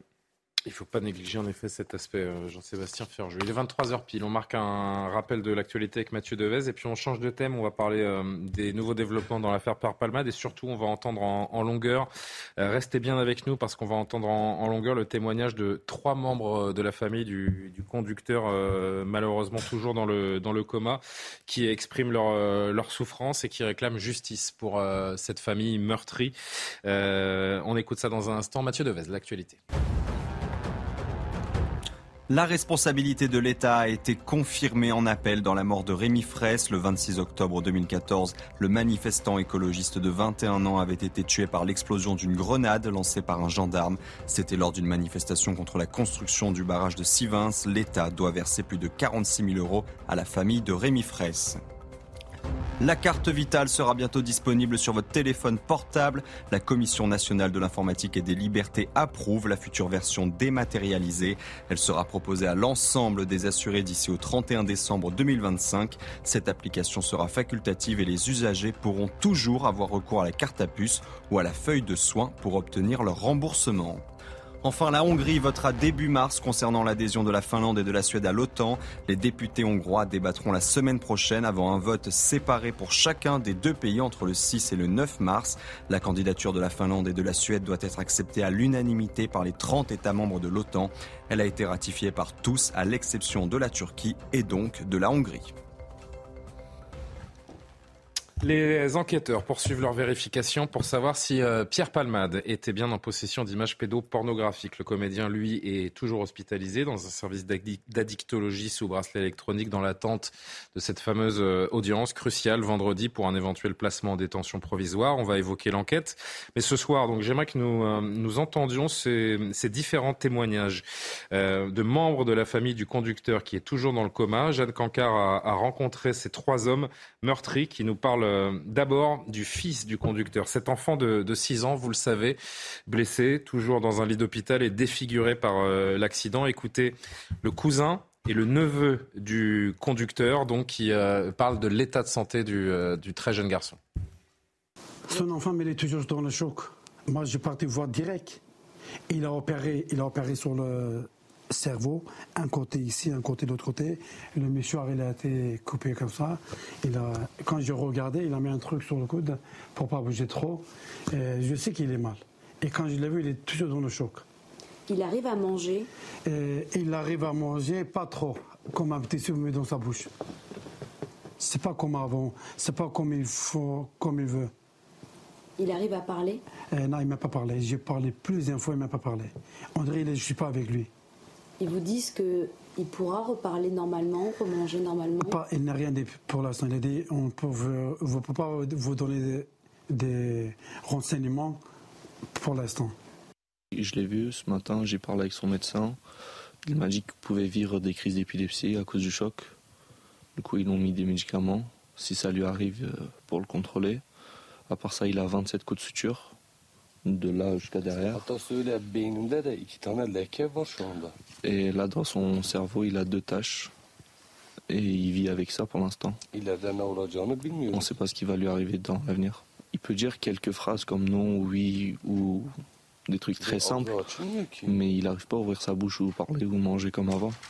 Il a la mâchoire vraiment cassée euh, de là jusqu'à là. Il a une grosse cicatrice ici. Il avait, un, il avait une minerve ici. Aujourd'hui, ils ont mis un corset, mais euh, il n'y a rien qui change. Il ne parle pas comme avant. Quel malheur, Alexandre Devecchio. C'est absolument glaçant d'entendre donc le, cousin et le neveu du, conducteur. On a, on a, plusieurs extraits à vous faire entendre. Vraiment, euh, restez avec nous parce que c'est, ce sont des mots sur le, sur le drame que vit cette euh, famille. Il y a cette impression d'injustice totale donc pour cette famille qui n'a rien demandé, on le rappelle, qui est, qui est victime d'un, chauffard, en l'occurrence Pierre Palmade. Non, c'est vrai que c'est, très bien, encore une fois, qu'on parle des victimes et qu'on les humanise. Je pense que ce genre de, de témoignage montre que ce sont des êtres de, de chair et de sang et pas des statistiques en réalité ou des abstractions. donc, je, je, pense que c'est très important et que de manière générale, c'est un autre sujet, mais que dans, dans la, la, justice, on n'appréhende pas euh, forcément le, le, sort euh, des victimes, on ne mesure pas forcément euh, leur souffrance, on s'identifie souvent plus au coupable qui est là à la barre euh, pour témoigner. Donc euh, euh, voilà, si, si, la famille est, d'accord pour témoigner, je trouve que c'est important de, de montrer ces, ces, images. Vous avez remarqué comme moi ce, ce, calme, cette, cette dignité, ces mots qui sont, qui sont choisis. le frère et le, et le cousin du, du conducteur ne maîtrisent pas extrêmement bien le, le français, mais sont, sont dans cette... dans cette j'allais dire énergie assez euh, assez constructive. Voilà, je vais pas dire positive parce qu'il y a absolument rien de positif, mais on sent qu'ils ont euh, qu'ils ont envie de d'apaiser la, la, situation. Et c'est vrai aussi, Mathieu, euh, je vous ai vu acquiescer et, c'est pour ça que je vous donne la parole lorsqu'Alexandre s'exprimait. Tout s'est concentré et on doit se regarder en face. Hein, évidemment, nous médias, tout s'est concentré sur Pierre Palmade depuis l'accident. Il y, a une, femme qui a perdu son enfant à naître, cette famille qui est détruite, c'est l'angoisse de tous, être au mauvais endroit au mauvais moment. C'est peut-être le seul rapprochement qu'on peut faire avec le, le thème de Saint-Jean-de-Luz qu'on évoquait ensemble, c'est cet aspect imparable de, de, de, fatalité. Il y a des impondérables dans la vie. Vous êtes au mauvais endroit au mauvais moment. Il y a une fatalité atroce qui vous tombe, euh, qui vous tombe dessus. Et, euh, et Johan enchaînera. Mathieu. Bah, D'abord, moi, comme beaucoup de policiers, je travaille pas pour des chiffres, je travaille pour des gens. Bien sûr. Et il y a des gens qui aiment l'argent. Nous, on aime les gens. Quand vous rentrez à la police nationale ou la gendarmerie, c'est pour défendre la veuve et l'orphelin et tous ceux qui ont besoin de nous pour les protéger. Et vous savez, j'avais eu euh, l'occasion de rencontrer la famille de Antoine Aleno en mai 2022 qui avait été fauché par un récidiviste en plein Paris, en pleine nuit, où on vous réveille, où ce sont les policiers qui font souvent la vie à famille pour annoncer la perte terrible d'un être cher. Et donc c'est vrai qu'on euh, a cette difficulté à chaque fois de faire face à des familles à qui il faut dire qu'ils vont perdre un être cher, qu'ils ont perdu un être cher, ou qu'il y a cette tragédie, ce gamin de 6 ans qui a la mâchoire complètement euh, cassée, qui va plus pouvoir ah, manger correctement et parler correctement. et euh, dans le dos. on a fait beaucoup d'efforts depuis 2002 avec Jacques Chirac qui avait lancé le chantier de lutte contre l'insécurité routière. On avait plus de 10 000 morts sur nos routes. Aujourd'hui, c'est 3 500 ça stagne. Et effectivement, on se rend compte que la voiture fait ressortir le pire chez l'être humain. Vous pouvez regarder, moi, quand je prends mon véhicule, entre les téléphones portables, les refus de priorité, les excès de vitesse. Et l'impression d'être seul au monde. Et d'être seul au monde. Quand vous vous avez le malheur de faire une réflexion ou un contrôle de police, effectivement, vous avez l'impression qu'à la personne, vous lui arrachez le cœur parce que plus personne ne supporte l'absence de frustration liée par exemple à la voiture. Et là, on est dans des cas plus pires où la conduite sous stupéfiant sous alcool, évidemment, est complètement euh, caractéristique de délinquant de la route. C'est pas être une victime de dépendance quand on a d'accoutumance à la drogue ou à l'alcool, c'est clairement être un délinquant de la route. Alors j'essaie de, de, de, tenir mon propos. Ouais, avec, euh, alors je, je, tiens à présenter mes excuses aux téléspectateurs qui, qui nous suivent. Apparemment, dans les, dans les locaux non loin, de, non loin du plateau, il y a des travaux qui sont en, cours. On va aller voir gentiment les, les personnes qui, travaillent pour leur demander de, prendre une petite pause le temps de l'émission. On, on, va poursuivre euh, avec euh, le conducteur. Euh, donc on vient d'entendre des témoignages sur cet enfant de 6 ans. Cet enfant de 6 ans, il a un papa qui est dans le coma ce soir encore. Et écoutez donc le témoignage du frère de cet homme et, de son neveu sur l'état du conducteur victime. Je suis triste. Mon frère est cassé de partout. Je veux savoir dans quel état il sera à son réveil. On ne sait pas s'il sera handicapé. Les médecins nous ont dit qu'il y avait un risque que mon frère meure. J'ai peur qu'en arrivant à l'hôpital, on m'annonce que mon frère est mort. Je vis avec cette angoisse. Le premier jour où il allait, je l'ai vu. Bah, ça fera choquer n'importe quelle personne parce qu'il n'est pas dans un état de un malade normal. Il est cassé de partout, il était emballé de partout. Il n'y avait que, on va dire, ses cheveux qu'on voyait très bien ou ses yeux. À part ça, il était euh, vraiment cassé. C'est une famille entière qu'il faut accompagner, Maître Calfon. Absolument. Euh, c'est le rôle. Non, parce que j'avais promis la parole à, à Johan et je reviens vers lui juste après. Pardon, allez-y, allez-y, Maître. C'est le rôle euh, naturellement des professionnels, professionnels médicaux, euh, psychologues. C'est aussi le rôle de l'avocat des parties civiles d'être dans cet accompagnement, cet accompagnement humain, mais aussi cet accompagnement juridique, puisqu'il y a quelque chose qui va s'ajouter à ce, drame humain et au fait et à l'épreuve euh, de l'hôpital et des séquelles, c'est celui de ne pas savoir où en est la procédure. Quand on est partie civile à ce stade, on ne sait pas où en est la procédure, on ne sait pas ce qui se passe. Alors là, on le sait un peu parce que c'est une procédure médiatisée, mais en général, non. Et donc, l'accompagnement que peut faire l'avocat, dans ce cas de figure, c'est aussi les informer, prendre en charge cette partie-là de la procédure pour qu'ils puissent, eux, de leur côté, se reconstruire. Johan Usaï. Oui, non, je voulais simplement dire que là, on en parle effectivement parce que c'est Pierre Palmade, mais il y a des centaines de personnes qui vivent ça euh, tous les ans. 700 morts par an. Et on ne peut pas tolérer ça. Euh, Mathieu a évoqué tout à l'heure Jacques Chirac, qui effectivement en 2002, pour son deuxième mandat, il a fait de la lutte contre l'insécurité routière l'une des priorités. En 2002, on a mis l'accent sur la vitesse en installant des radars euh, partout où on pouvait en installer et en multipliant les tests d'alcoolémie au volant. Mais on est un peu passé à côté de la lutte contre les stupéfiants. Parce que vraisemblablement en 2002, ça prenait moins d'ampleur qu'aujourd'hui. Mais aujourd'hui, aujourd'hui, il ne me semble pas que ce soit non plus une, priorité des, autorités. Alors Mais c'est pour ça que cette affaire doit être un électrochoc. C'est pour ça que Gérald Darmanin il faut a, politisé l'affaire. Il faut absolument que cette affaire serve au moins d'électrochoc. De ce point de vue, les propos de Gérald Darmanin vont dans le bon sens, mais quand on parle de tolérance zéro euh, quand on prend le volant, il faut que ce soit réellement le cas, qu'il s'agisse de vitesse, qu'il s'agisse d'alcool ou qu'il s'agisse de drogue. Parce qu'effectivement, là, c'est une mise en danger de la vie d'autrui. Ça fait des milliers de morts tous les ans sur la route. C'est quelque chose qu'on peut pas accepter dans une société civilisée comme la nôtre, quand même. Je, je reprends, vous avez totalement euh, raison. Et d'ailleurs, on a un autre chantier sur lequel on est en retard et on a de grandes difficultés, les forces de l'ordre, c'est sur les protoxydes d'azote et les ballons les ballons hilarants. Oui, on rencontre énormément de jeunes dans les véhicules qui sont sur des parkings, qui circulent même en inhalant du gaz par le biais des ballons. Et malheureusement, à part ceux qui transportent des bonbonnes de gaz à foison, on peut relever un trafic illicite de substances sur les consommations. On, on, on, peut rien. Quand vous disiez que sur les stupéfiants, il y a eu du retard, d'abord, quand vous faites contrôler euh, en sortie de boîte ou sur la route ou en rentrant de soirée. Il n'y a pas de contrôle stup. Si, il y a un contrôle stup, il n'y a, pas sur les vous contrôlez, Non, mais est-ce que vous contrôlez Est-ce qu'on peut contrôler euh, euh, Vous donnez, vous donnez l'exemple d'une sortie de boîte de nuit. Est-ce qu'il y a une sortie de boîte de nuit On peut contrôler la cocaïne ou euh, les drogues fortes, des drogues, les drogues dures. Au début, moi, j'ai connu des dépistages primitifs sur lesquels on avait une fiabilité très faible et où en fait le les extasies, la cocaïne, les drogues de synthèse, est-ce qu'on peut les contrôler au volant Aujourd'hui, on voit bien qu'avec les nouveaux mélanges et les nouvelles drogues de synthèse, elles passent à travers ce test salivaire et le test le plus efficace, c'est même plus un test, c'est un prélèvement sanguin. D'ailleurs, on le fait pas au volant. C'est pas pendant le contrôle routier, ça. Bah, c'est évidemment que non. oui, non, non, mais, non, mais ce que je veux dire, c'est que. non, mais pour, pardon, je, je, je, je m'exprime mal, mais ce que je veux dire, c'est que quelqu'un, pour prendre un, un, cas très concret, quelqu'un qui sort de boîte de nuit à 7 heures du matin, qui est sous l'emprise de drogue de synthèse. De nouvelle drogue. De, de nouvelle drogue, mais de drogue de synthèse, qui fait un test salivaire, il est négatif et il, il, prend la route. Ça dépend des drogues de synthèse. Il y a des amphétamines, des extasies peuvent être détectées. si j'ai pris euh, du GHB, des extasies, je, je, si je fais un test salivaire. On parlait, de la drogue des soirées, euh, le Chems par exemple, qui était, qui était visiblement consommé durant la soirée de Pierre Palmade qui précédait la prise Alors ça, c'est le chemsex, c'est la, la, façon d'avoir une activité sexuelle sous drogue. Je, viens du Nord, donc j'ai pas trop l'accent anglais, mais. C'est pas grave. On avait compris. Donc ça, par exemple, ça passe à travers le dépistage salivaire, par exemple, la consommation de cette drogue.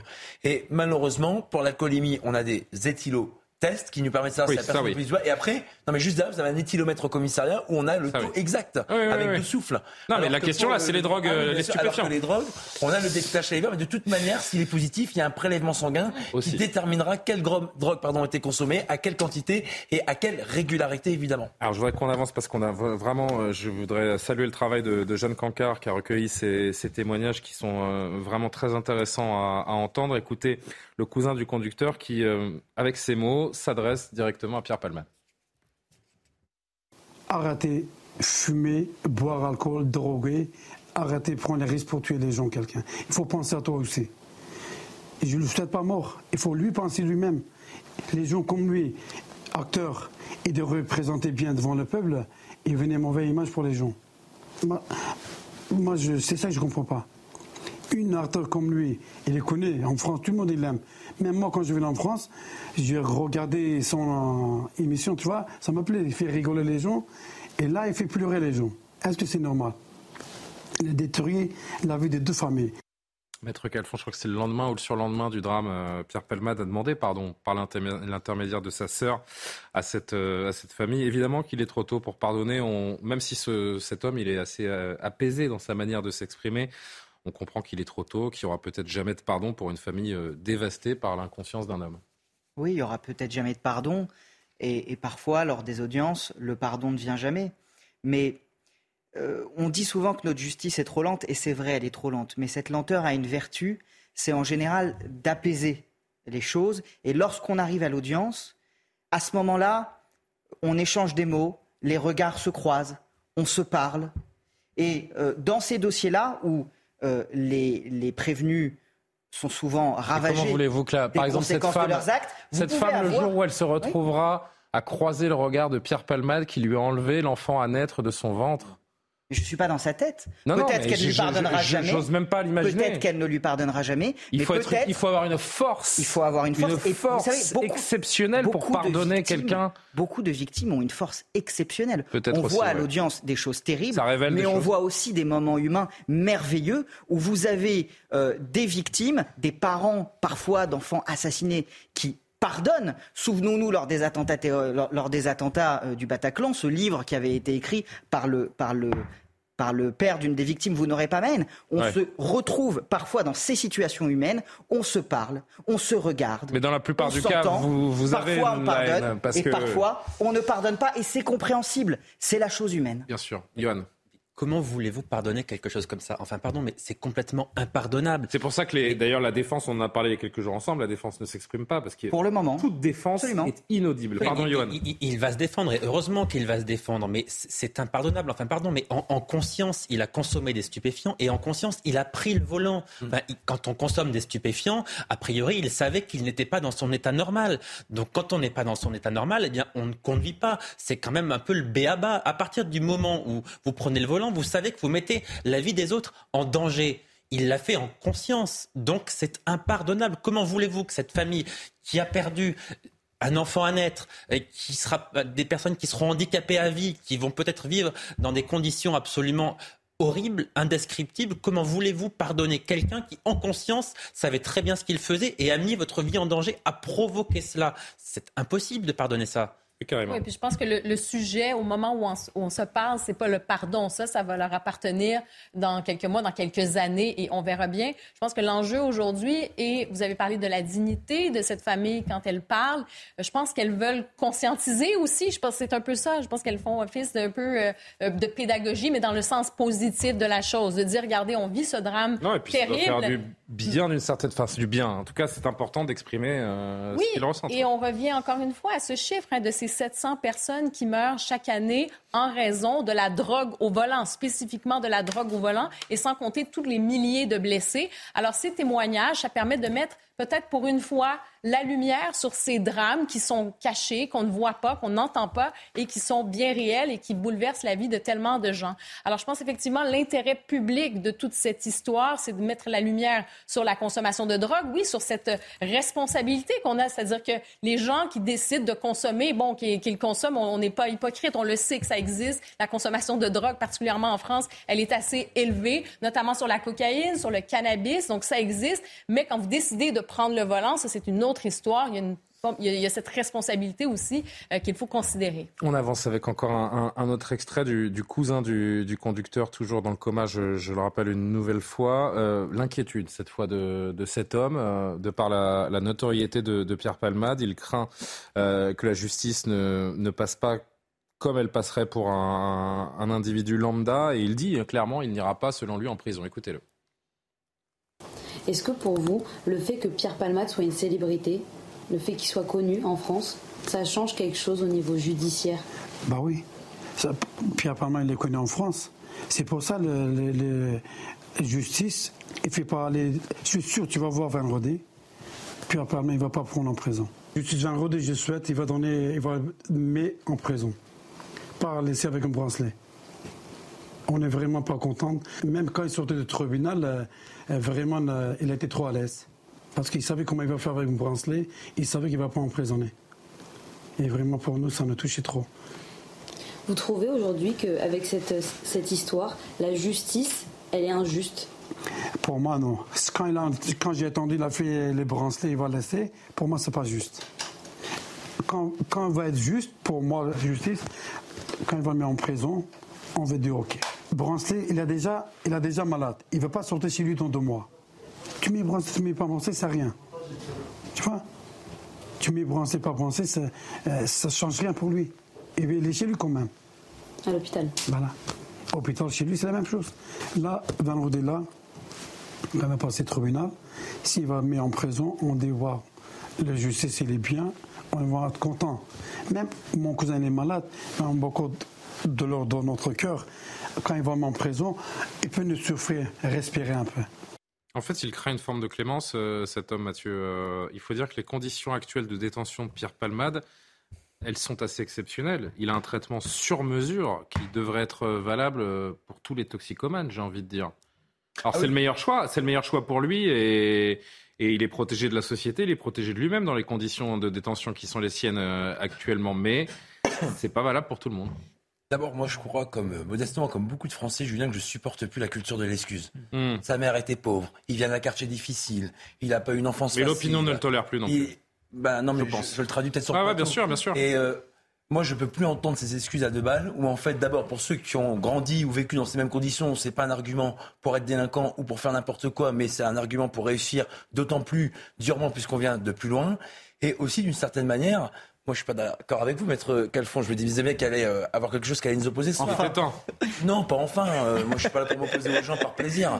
Mais euh, vous savez, aujourd'hui, au tribunal judiciaire de Bobigny, de Créteil, par exemple, quand vous avez un OPJ, un officier de police judiciaire qui délivre une convocation dans le tribunal, émanant d'instruction du procureur. On a des audiences qui sont fixées en début 2024. Vous avez par exemple à Saint-Ouen hmm. un policier hors service qui a interpellé pour la cinquième fois en cinq mois un voleur de téléphone portable. Il est convoqué en octobre 2023. C'est pas une question de culture de l'excuse, c'est une question de moyens. On n'a on a pas les moyens. Finir, Pas les moyens. On n'est pas en audience tribunal. Ne sortez pas trop du sujet non plus. Hein. Non, je sors pas du bah, sujet, mais c'est le même sujet. C'est le même sujet. Cette victime, quand elle réclame justice, c'est bien parce que les hommes et les femmes en France et dans les pays civilisés parce qu'elle a peur aussi de l'effet de notoriété de Pierre Palman. Ne se font pas justice elles-mêmes parce qu'elles font confiance à notre institution hmm. judiciaire. Et si régulièrement sur les plateaux, j'évoque des cas très précis, puisque tout à l'heure Alexandre Devecchio disait que les statistiques n'évoquaient pas la réalité des cas que subissent nos concitoyens. Quand j'évoque tous ces policiers qui sont agressés et où la justice ne passe pas ou pas suffisamment assez, assez vite ou assez ferme, c'est parce que derrière, il y a un sentiment d'injustice qui se crée dans le pays. Quand vous avez plus de la moitié des Français, les trois quarts qui ont une défiance vis-à-vis de la justice, c'est pas parce qu'ils n'aiment pas les juges, c'est parce qu'ils attendent une sévérité implacable. Et je terminerai là. Hier après-midi, j'ai rencontré un magistrat qui rend la justice au nom du peuple français au tribunal judiciaire de Paris dans les comparaisons immédiates. Il n'est pas aimé parce qu'il est sévère, parce qu'il applique la loi, parce qu'il applique le code pénal qui est voté par ceux qui nous représentent. Un magistrat très craint dans Paris. Exactement, bah, il est craint parce qu'il est sévère. Ça changerait peut-être euh, de ce qui se passe parfois dans certains tribunaux. Moi, quand j'ai un prévenu, c'est M. Scurtis, quand j'ai un prévenu... Ah bah ça, il, a été cité. Voilà, tout à fait. Quand j'ai un prévenu, mais j'ai pas honte d'évoquer des magistrats qui rendent la justice au nom du peuple français et qui sont sévères. On a des lois qui existent en France. Tant que le code pénal ne sera pas appliqué, on aura à nouveau des récidivistes et des gens qui recommencent. Maître Calfon, je vais traduire en, cinq mots euh, ce que dit Mathieu Vallet. Ah, j'ai pas été clair. Si, si, c'est juste que je voudrais poser une question, une question très simple pour une réponse simple et rapide. Si ce n'était pas Pierre Palmade, où serait le chauffard aujourd'hui? Je pense qu'il n'aurait même pas de bracelet électronique. Si vous voulez. Ah, c'est-à-dire qu'il y aurait eu plus de clémence. Moi, je pense que, ah Pierre, moi, je pense que Pierre Palmade. Il serait pas en détention. d'un traitement de défaveur. Si vous voulez mon avis. Bah, je sais, vous êtes euh, bien sûr. Parce que euh, on voit extrêmement rarement, pour des personnes qui n'ont pas de casier judiciaire avec des infractions routières, il quand même... Euh, une détention provisoire avec des infractions routières. Il y a une récidive de consommation de stupéfiants. Oui, mais il n'y a pas d'infraction routière. Vous avez raison. Euh, il n'y a pas eu de peine de prison prononcée précédemment, qu'elle soit avec sursis ou sans sursis.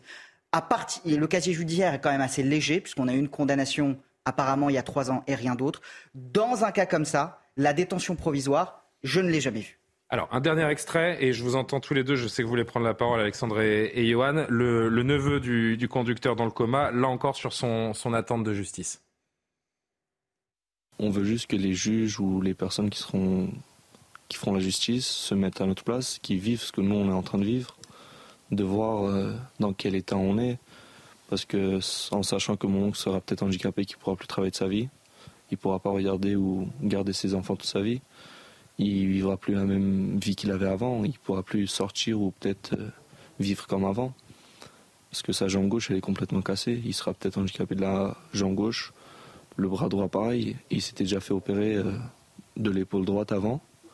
Et avec cet accident, peut-être il sera handicapé de la main droite aussi. Vous demandez est-ce que la justice, justement, se mette à votre, se mette à votre place? Se mette à notre place, qu'ils comprennent la douleur qu'on est en train de, de vivre. Ils sont inquiets, les, proches. Ils sont inquiets évidemment pour leur famille, mais euh, ils sont inquiets de, se dire est-ce qu'il sera jugé à la hauteur des souffrances qu'il nous a causées? Oui, mais ça c'est normal. Bien sûr que c'est normal. Bien sûr que c'est normal. De la plus grande sévérité, c'est tout à fait compréhensible. Mais néanmoins, il ne faut pas tout mélanger. La justice, elle sera rendue au moment du procès. C'est à ce moment-là qu'on va décider de la peine dont il va écoper. Euh, la détention provisoire ne doit pas servir à rendre justice. Dites-moi si je me trompe, mais la détention provisoire, c'est quelque chose qui est très encadré. Ça n'est pas une sanction en, tant, que soi. une forme de premier signal qui est envoyé aussi. Dans notre société et selon notre état de droit, la détention provisoire, elle est prononcée quand il y a un risque de récidive immédiat, ce qui semble ne pas être le cas là manifestement, quand il y a un trouble à l'ordre public qui est manifeste. Enfin, la détention provisoire, ça n'est pas un premier jugement, ça n'est pas une première, ça peut être une première sanction, mais ça n'est pas un premier jugement. Le jugement, la sanction, elle arrivera nécessairement, il sera jugé, il sera forcément condamné, et c'est à ce moment-là qu'il y aura une sanction effective rappelle, sous le, contrôle de Maître Calfon. Le bracelet aura un impact sur euh, la peine si jamais il y a une peine qui est prononcée. Mais je rappelle encore une fois, et il l'a dit à demi-mot d'ailleurs, Maître Calfon, il y, a, il y a quelques instants, il y a très peu de chauffards, et là je parle post-jugement, il y a très peu de chauffards qui vont effectivement en prison. Les peines encourues, on le rappelle, 5, 7 ou 10 ans selon les, aggravations possibles, elles sont un maximum, elles ne sont jamais prononcées. Ça aussi, il mm. faut le dire et le rappeler aux gens qui nous euh, regardent. Alexandre Devecchio. Mm, oui, c'est ce que j'allais faire. Ce qui était intéressant dans l'échange entre Mathieu Vallet et Maître Calfon, euh, c'était justement cela. C'est-à-dire, est-ce que Pierre Palmade va être jugé plus sévèrement ou moins sévèrement? Moi, je pense aussi qu'il y a un risque qu'il soit jugé un peu plus sévèrement car il y a une pression médiatique. Mais la question qu'il faut se poser, c'est est-ce que ce type d'infraction est de manière générale jugé suffisamment euh, euh, sévèrement? Et je crois que c'est pas le cas. Et dans cette affaire, il y a aussi quelque chose. On peut dire que là, c'est, il n'est pas encore condamné, donc euh, l'état de droit, etc. Mais ce qui, ce qui, peut choquer aussi dans cette affaire, c'est qu'il y avait deux autres. je ne vais pas utiliser le, terme de complice, mais il y avait deux autres individus dans la, voiture qui sont témoins assistés, qui après tout ont consommé des stupéfiants. L'un des deux euh, et son papier, euh, et euh, ils sont en liberté, ils sont témoins assistés. Donc là, je suis désolé, il me semble qu'il y a quelque chose qui, qui, fonctionne mal. Je ne comprends pas que c'est qu'il n'y ait pas eu de, mise en examen pour ces deux individus, au moins pour la, la, consommation de drogue, voire la non-assistance à personne en danger. pas d'OQTF a priori non plus. de Mais après la fin des trois gardes à vue, c'est peut-être ce qui a été le plus choquant en fait. le fait c'est peut-être aussi l'élément le plus choquant. Donc il y a des questions à se poser sur la justice, au-delà du cas euh, Pierre Palmade, qui doit être jugé euh, ni, plus sévèrement, ni moins sévèrement que les autres. Maintenant, on peut quand même se poser la question, est-ce qu'on est trop laxiste avec ce type d'infraction ou de manière générale Et les raisons euh, de ce laxisme Est-ce que ce sont les juges par idéologie ou est-ce qu'il n'y a tout simplement pas assez de place de prison et qu'on se dit, après tout, pour un chauffard, euh, c'est moins de grande menace pour la, société s'il n'a pas de, euh, de, voiture entre les mains que un délinquant, un criminel, etc. Cette affaire doit être un électrochoc justement pour mettre fin à une forme d'indulgence, selon vous, Jean-Sébastien? Elle doit en tout cas, parce qu'on voit que l'enquête est menée euh, rapidement concernant Pierre Palmade. Moi, je comprends le ressentiment qu'ont beaucoup d'autres familles qui, malheureusement, pas parce que la police ne souhaite ou les gendarmes ne souhaitent pas le faire, mais parce que tout simplement la justice manque euh, de moyens et où bah, bien souvent euh, ça va pas très vite et si les gens sont pas très clairement identifiés, même chose, ça peut aller un peu dans le mur. Autre point sur les expertises. Vous savez que pour des gens qui doivent faire reconnaître un préjudice, parce qu'il y a le, enfin, voilà, sur le degré de gravité des blessures, etc. Même chose, les moyens manquent. Et donc il y a beaucoup de gens qui, je pense, voient cette affaire-là avec un peu d'amertume parce que la pression médiatique fait que là, et là, ça tant mieux. Et là, oui, et c'est parfaitement justifié. Le point n'est pas que ça ne l'est pas dans ce cas-là. Le point est que c'est que ça ne l'est pas dans les autres cas. Pour tous les autres, malheureusement, il y a un déficit de moyens qui rend la situation encore plus difficile qu'elle ne l'est déjà. Alors, je voudrais, qu'on, je voudrais juste qu'on, avance. Euh, on va faire le flash dans, un instant et j'ai un dernier thème à, à évoquer euh, avant la fin de cette émission. J'aurais une question pour vous, Mathieu Vallet, et une question pour, euh, pour Maître Calfon. Sur l'enquête, euh, Mathieu Vallet, dans le cadre de, de l'enquête, je sais que vous n'êtes pas dans le dossier, hein, mais que vous n'avez pas forcément d'informations, mais euh, du haut de votre, votre expertise, déjà, sur l'enquête... Non, mais il y a désormais deux individus, deux hommes, parce qu'il y a trois enquêtes en une. Hein. L'enquête pour l'accident, l'enquête pour la consommation de drogue, et cette enquête pédopornographique. Il y a deux individus, deux hommes qui ont été entendus pour détention d'images pédopornographiques supposées donc de, de Pierre Palmade. Qu'est-ce qu'il en est précisément? Est-ce que euh, vous avez un petit peu plus d'informations ce soir? Bah, D'abord, la brigade de protection mineure de la préfecture de police de Paris, de la DRPJ, de la direction régionale de la police judiciaire de la préfecture de police, travaille d'arrache-pied pour exploiter les vidéos qui leur ont été transmises. Ils ont même été à Bordeaux. Ils ont exploité aussi dans des domiciles ciblés à Paris des données qu'on leur a transmises. On a la chance d'avoir des équipes techniques aussi qui appuient ces enquêteurs pour identifier, pour analyser ce qui est donné comme bande support vidéo qui sont incriminés dans les dénonciations qui ont été faites aux policiers parce que c'est pas euh, Pierre Palmade ou durant l'enquête que vous avez ciblée sur le routier ou sur le stupéfiant qui a amené à cette découverte. C'est des gens qui ont dit que oui, c'est de la dénonciation. Exactement. Donc moi je trouve que c'est bien dans un état de droit qu'on a une police et notamment police judiciaire qui fasse l'enquête. Et pour l'instant il y a encore des actes d'investigation qui sont menés. Et je rappelle qu'à l'heure où on se parle, euh, Pierre Palmade n'a toujours pas été entendu sur cette affaire, dans le cadre de cette affaire. Parce que rien pour l'instant ne justifie qu'il soit entendu. Tout à fait. Tout à fait. Il n'y a, pas de mise en examen. C'est pour ça, si, on, est encore en train de se demander si cette accusation-là, cette, on est qu'aux étapes préliminaires, est, est avérée ou pas. Que, que là, d'ailleurs, vu qu'il n'y a pas de, mise en examen, le fait d'en parler, ça soit sorti, ouais. c'est une, affaire extraordinaire, mais on peut se, se poser la question euh, est-ce que ça devait sortir Est-ce qu'on doit vraiment le, commenter Parce que, euh, admettons qu'il soit lavé de, toute accusation euh, là-dessus. Bon, il a déjà l'étiquette criminelle de la route. on ne va pas le plaindre pour ça. Il doit payer, mais l'étiquette pédophile est peut-être pas nécessaire, surtout s'il n'avait rien fait. Euh, un dernier mot avec vous, euh, Maître Calfon. On sait que vendredi est une journée cruciale pour Pierre Palmade avec euh, l'appel du parquet de, Melun qui va être étudié par la chambre d'instruction de la Cour d'appel de, Paris qui va statuer sur ce fameux appel. Une audience probablement à huis clos. deux questions en une. Est-ce que Pierre Palmade y assistera, selon vous, physiquement, près de, de sa présence? Et est-ce qu'il pourrait, encore une fois, éviter la prison? Un, oui. Deux, oui. Euh, c'est-à-dire que sa présence est possible. Et elle est... elle est même en général plutôt souhaitée par les magistrats.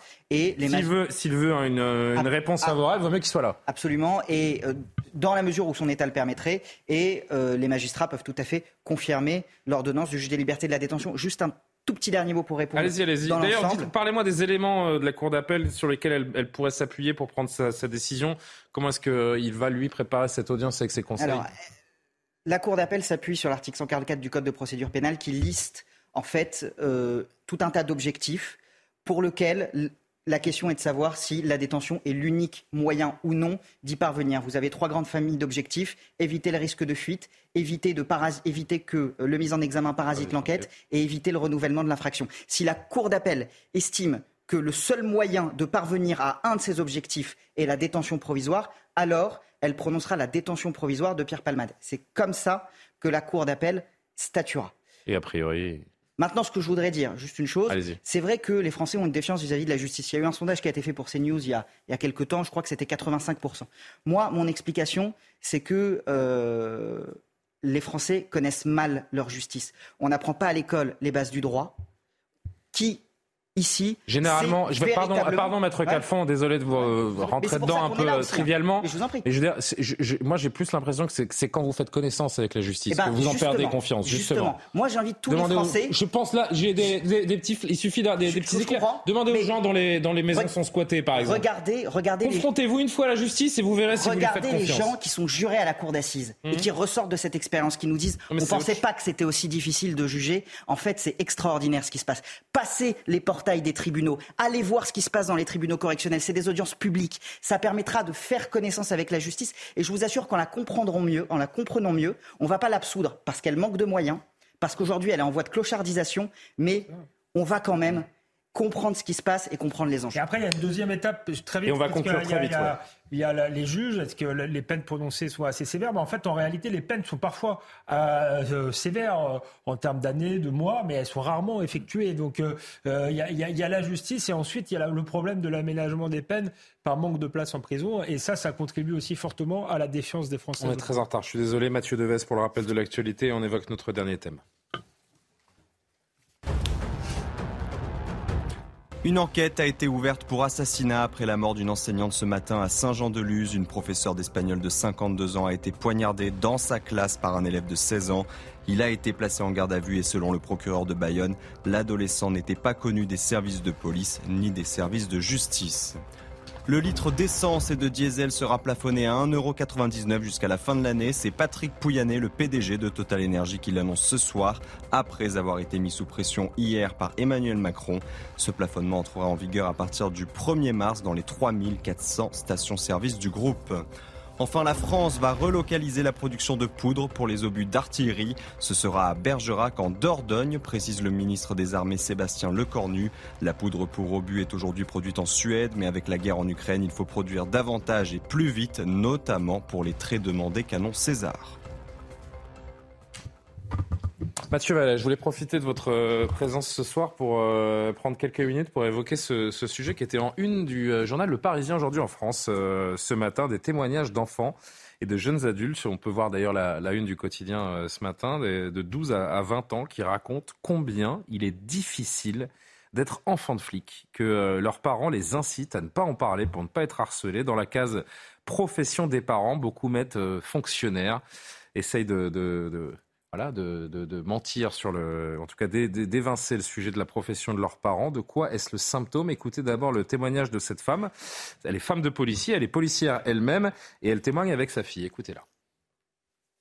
En 2023, malheureusement, c'est plus possible. Avant, c'était une fierté. Je me rappelle, moi, quand j'étais petite, j'avais plein d'amis dont les parents étaient gendarmes. C'était une fierté. Aujourd'hui, bah, on est même obligé d'habiter un petit peu éloigné euh, de, là où travaille surtout mon conjoint qui travaille dans, des lieux un petit peu sensibles. Donc oui, effectivement, on dit à nos enfants de faire attention à ce qu'ils disent et surtout à qui ils le disent. Bah, ils m'ont dit euh, de, ne pas dire aux autres pour euh, le protéger et, protéger notre famille. Et aussi, des fois, je suis inquiète pour papa parce qu'on peut on peut l'attaquer, euh, des choses comme ça. Premier mot, euh, Mathieu Vallet. Vous avez vu, euh, vous avez entendu cette dame, la première phrase qu'elle prononce, c'est Avant, il y avait de la fierté. Qu'est-ce qui s'est passé en fait entre avant et maintenant? Bah, Je ne sais pas si vous avez invité la meilleure personne pour en parler. Moi, je ne mords jamais la main qui m'a nourri et l'institution policière, je lui dois tout. Parce que j'ai pas l'impression qu'elle le crache dans la soupe, la dame. Vous êtes en train de me faire couper. Là, faut pas me couper parce que. Ouais, mais non, mais non, je veux, je veux pas vous couper, mais, ne faites pas dire à cette dame ce qu'elle n'a pas dit. Je vais, terminer, Julien. Soyez pas patient. Pardon. Euh, Allez-y. C'est qu'on est dans dictate de l'immédiateté, mais je vais terminer. Donc, que des familles vous savez, euh, vendredi dernier, j'étais à la sortie de la 27e promo d'officier de police à Canécluse. Mhm. Il y avait la famille d'Éric Masson qui était là, mhm. à l'issue de la cérémonie, où d'ailleurs la promotion a chanté une chanson qu'ils ont dédiée à Éric Masson, ce policier d'Avignon qui a été tué sur un point de deal par un délinquant qu'on connaît encore une fois que trop bien. Et il y avait de l'émotion parce que ces deux filles étaient là, ces deux filles en bas âge, avec son père qui est un ancien policier, son frère, sa sœur. Donc c'est émouvant. Parce qu'effectivement, quand on rentre dans la police, c'est pas pour mourir, mmh. comme euh, les militaires, par exemple, savent que dans leur engagement, il y a une, il y a une possibilité de mourir sur les terrains d'opération extérieure. Donc, cette euh, violence qui s'abat sur les policiers et sur leurs familles, aujourd'hui, oui, plus qu'avant, et depuis le drame de Magnanville, le 13 juin 2016, où Jean-Baptiste Salva et Jessica Schneider, devant leur enfant Mathieu, vous voyez, je m'en souviens aussi parce qu'il porte mon prénom, euh, fait, a vu sa mère égorgée par à Bala. Donc ça, il n'y a pas besoin de préparer les choses. Ça, c'est des choses que tous les policiers n'ont pas oubliées. Il n'y a pas besoin de nous le rappeler. Ça, c'est clair.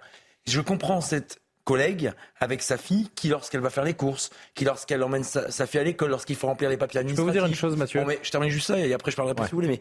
Mais on met la profession et effectivement, il, y a des, il peut y avoir des insultes, des menaces, des prises à partie. Lorsque vous avez des délinquants que vous avez interpellés, que parfois la justice a remis dehors parce que je vous dis qu'il y a un problème de réponse pénale. Alors vous avez, vous avez raison. Hein. Il y a des policiers qui ont arrêté d'aller dans les tribunaux parce que quand on voit la réponse pénale, on n'a plus envie d'aller dans les tribunaux et de faire de plus en plus avec la justice.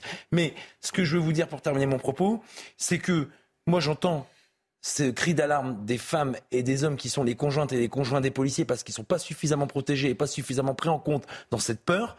Mais moi, je vais vous dire que j'ai toujours cette fierté d'être policier, pardon de le dire, Julien. Mais moi, je viens d'un milieu modeste.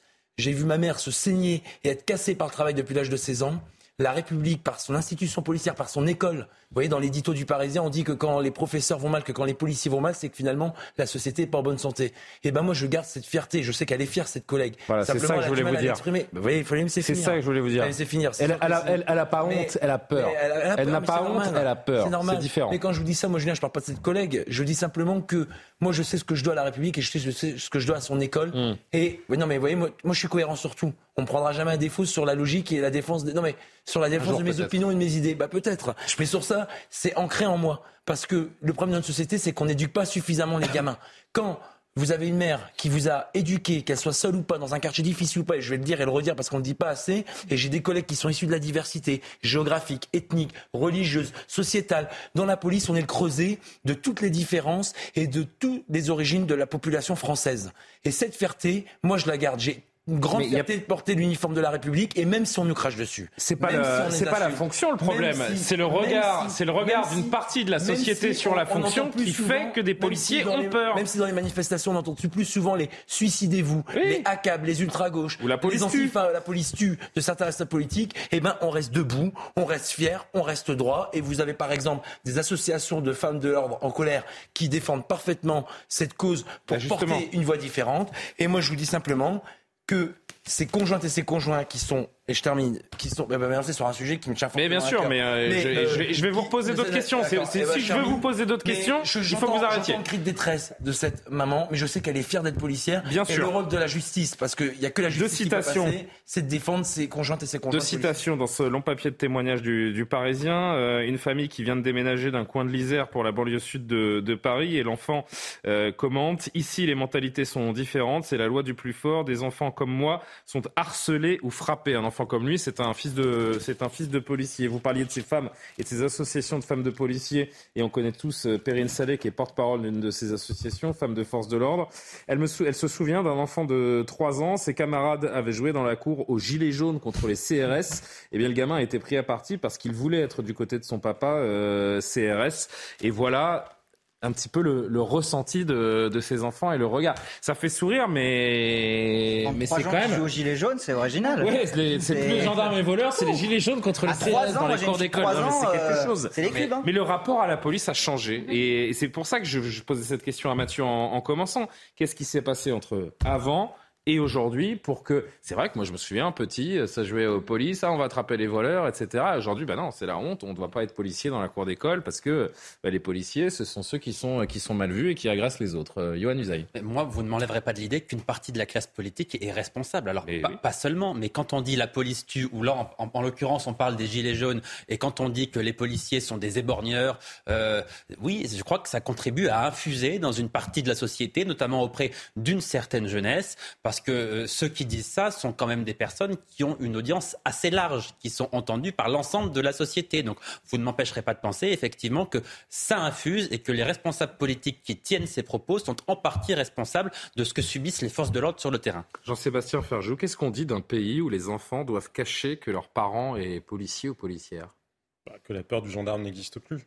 Tout simplement, enfin du gendarme comme expression consacrée pour parler des forces de l'ordre. Je le voyais déjà il y a quelques jours, des gens, enfin des familles qui les délinquants, enfin que les délinquants viennent chercher à domicile, des gens qui vivent dans la peur au ventre chez eux. C'est pas juste de masquer la Il y profession. a des têtes qui sont mises à prix sur Internet allé- hein, ou mais- affichées dans les halls d'immeubles. On l'a montré sur euh, CNews et que régulièrement. les délinquants se permettent de faire ça ou des criminels se permettent de faire ça dans le pays, ça montre bien qu'ils n'ont plus peur de la sanction. En toute logique, vous devriez, ne- enfin déjà sur le fait que ça vous vienne euh, à l'idée. De toute façon, ils sont dans le registre euh, du crime, ils devraient avoir peur, ils devraient avoir la certitude que ça va mal tourner pour eux. Eh bien, ils ne l'ont pas, et non seulement ils ne l'ont pas, mais ils sont entrés dans une logique, pour le coup, euh, de guerre des cow-boys contre, contre, les, contre les Indiens. Comme si finalement c'était deux bandes qui s'affrontaient pour le contrôle d'un territoire, et que les policiers ou les représentants de l'ordre de manière générale n'étaient plus qu'une bande contre une autre. Et effectivement, je suis entièrement d'accord avec ce que disait euh, Yohann Usaï, ou, ce que vous disiez aussi, euh, Mathieu. Oui, il y a une responsabilité politique accablante. Quand on a vu des responsables politiques être dans des manifestations pendant les Gilets jaunes, où on entendait les gens qui scandaient « suicidez-vous, suicidez-vous », suicidez-vous et qu'il n'y responsabilité pas de politique. pas de réaction de parce qu'ils mettent en avant alors de manière totalement excessive la question des violences qui peuvent se produire parfois d'ailleurs en, en- en étant totalement contre-productifs pour la cause qu'ils entendent défendre. On pourrait poser la question du nombre d'heures de tir. Bref, il peut y avoir des questions qui peuvent être Bien posées. sûr, bien sûr. Ils sont tellement excessifs qu'ils font Toutes les questions ça. peuvent être posées tant qu'on dis, globalise ne pas, pas les- réagir quand vous êtes dans une manifestation et que autour de vous on crie suicidez-vous, suicidez-vous à l'attention des forces de l'ordre, c'est de toute façon d'une indignité absolue. Parmi les témoignages que j'ai notés, euh, Mathieu, celui de cet ado qui dit qu'il ne se montre jamais avec son père car ce dernier ne veut pas que des individus qu'il a interpellés le reconnaissent et s'en prennent ensuite à son fils, puisqu'en effet, ceux qui sont interpellés sont relâchés. Donc derrière, vous les croisez dans la rue, puisqu'il y a peut-être une partie justice qui n'est pas, euh, qui n'est pas accomplie. Et puis, euh, il y a la peur également de ne pas voir son mère, sa, sa, sa mère ou son père, pardon, rentrer à la maison parce que l'actualité montre chaque jour que les policiers sont en danger partout et tout le temps. Oui, tout à fait. D'ailleurs, il y a même un témoignage d'un gosse de policier qui veut devenir lui-même policier, euh, de ce que j'ai lu, et qui euh, veut intégrer un lycée militaire, ou en tout cas une formation militaire, qu'il y a un cadrage plus fort que dans l'école. Mais ce que je disais dans mes propos, ça je voulais finir, c'est que moi, je blâme pas et je dénigre pas ce que ma collègue dit. Je commençais par le fait de dire que tous les policiers, y compris cette collègue, sont fiers d'être policiers et qu'il y a cette peur. C'est pour ça que je voulais terminer mon propos.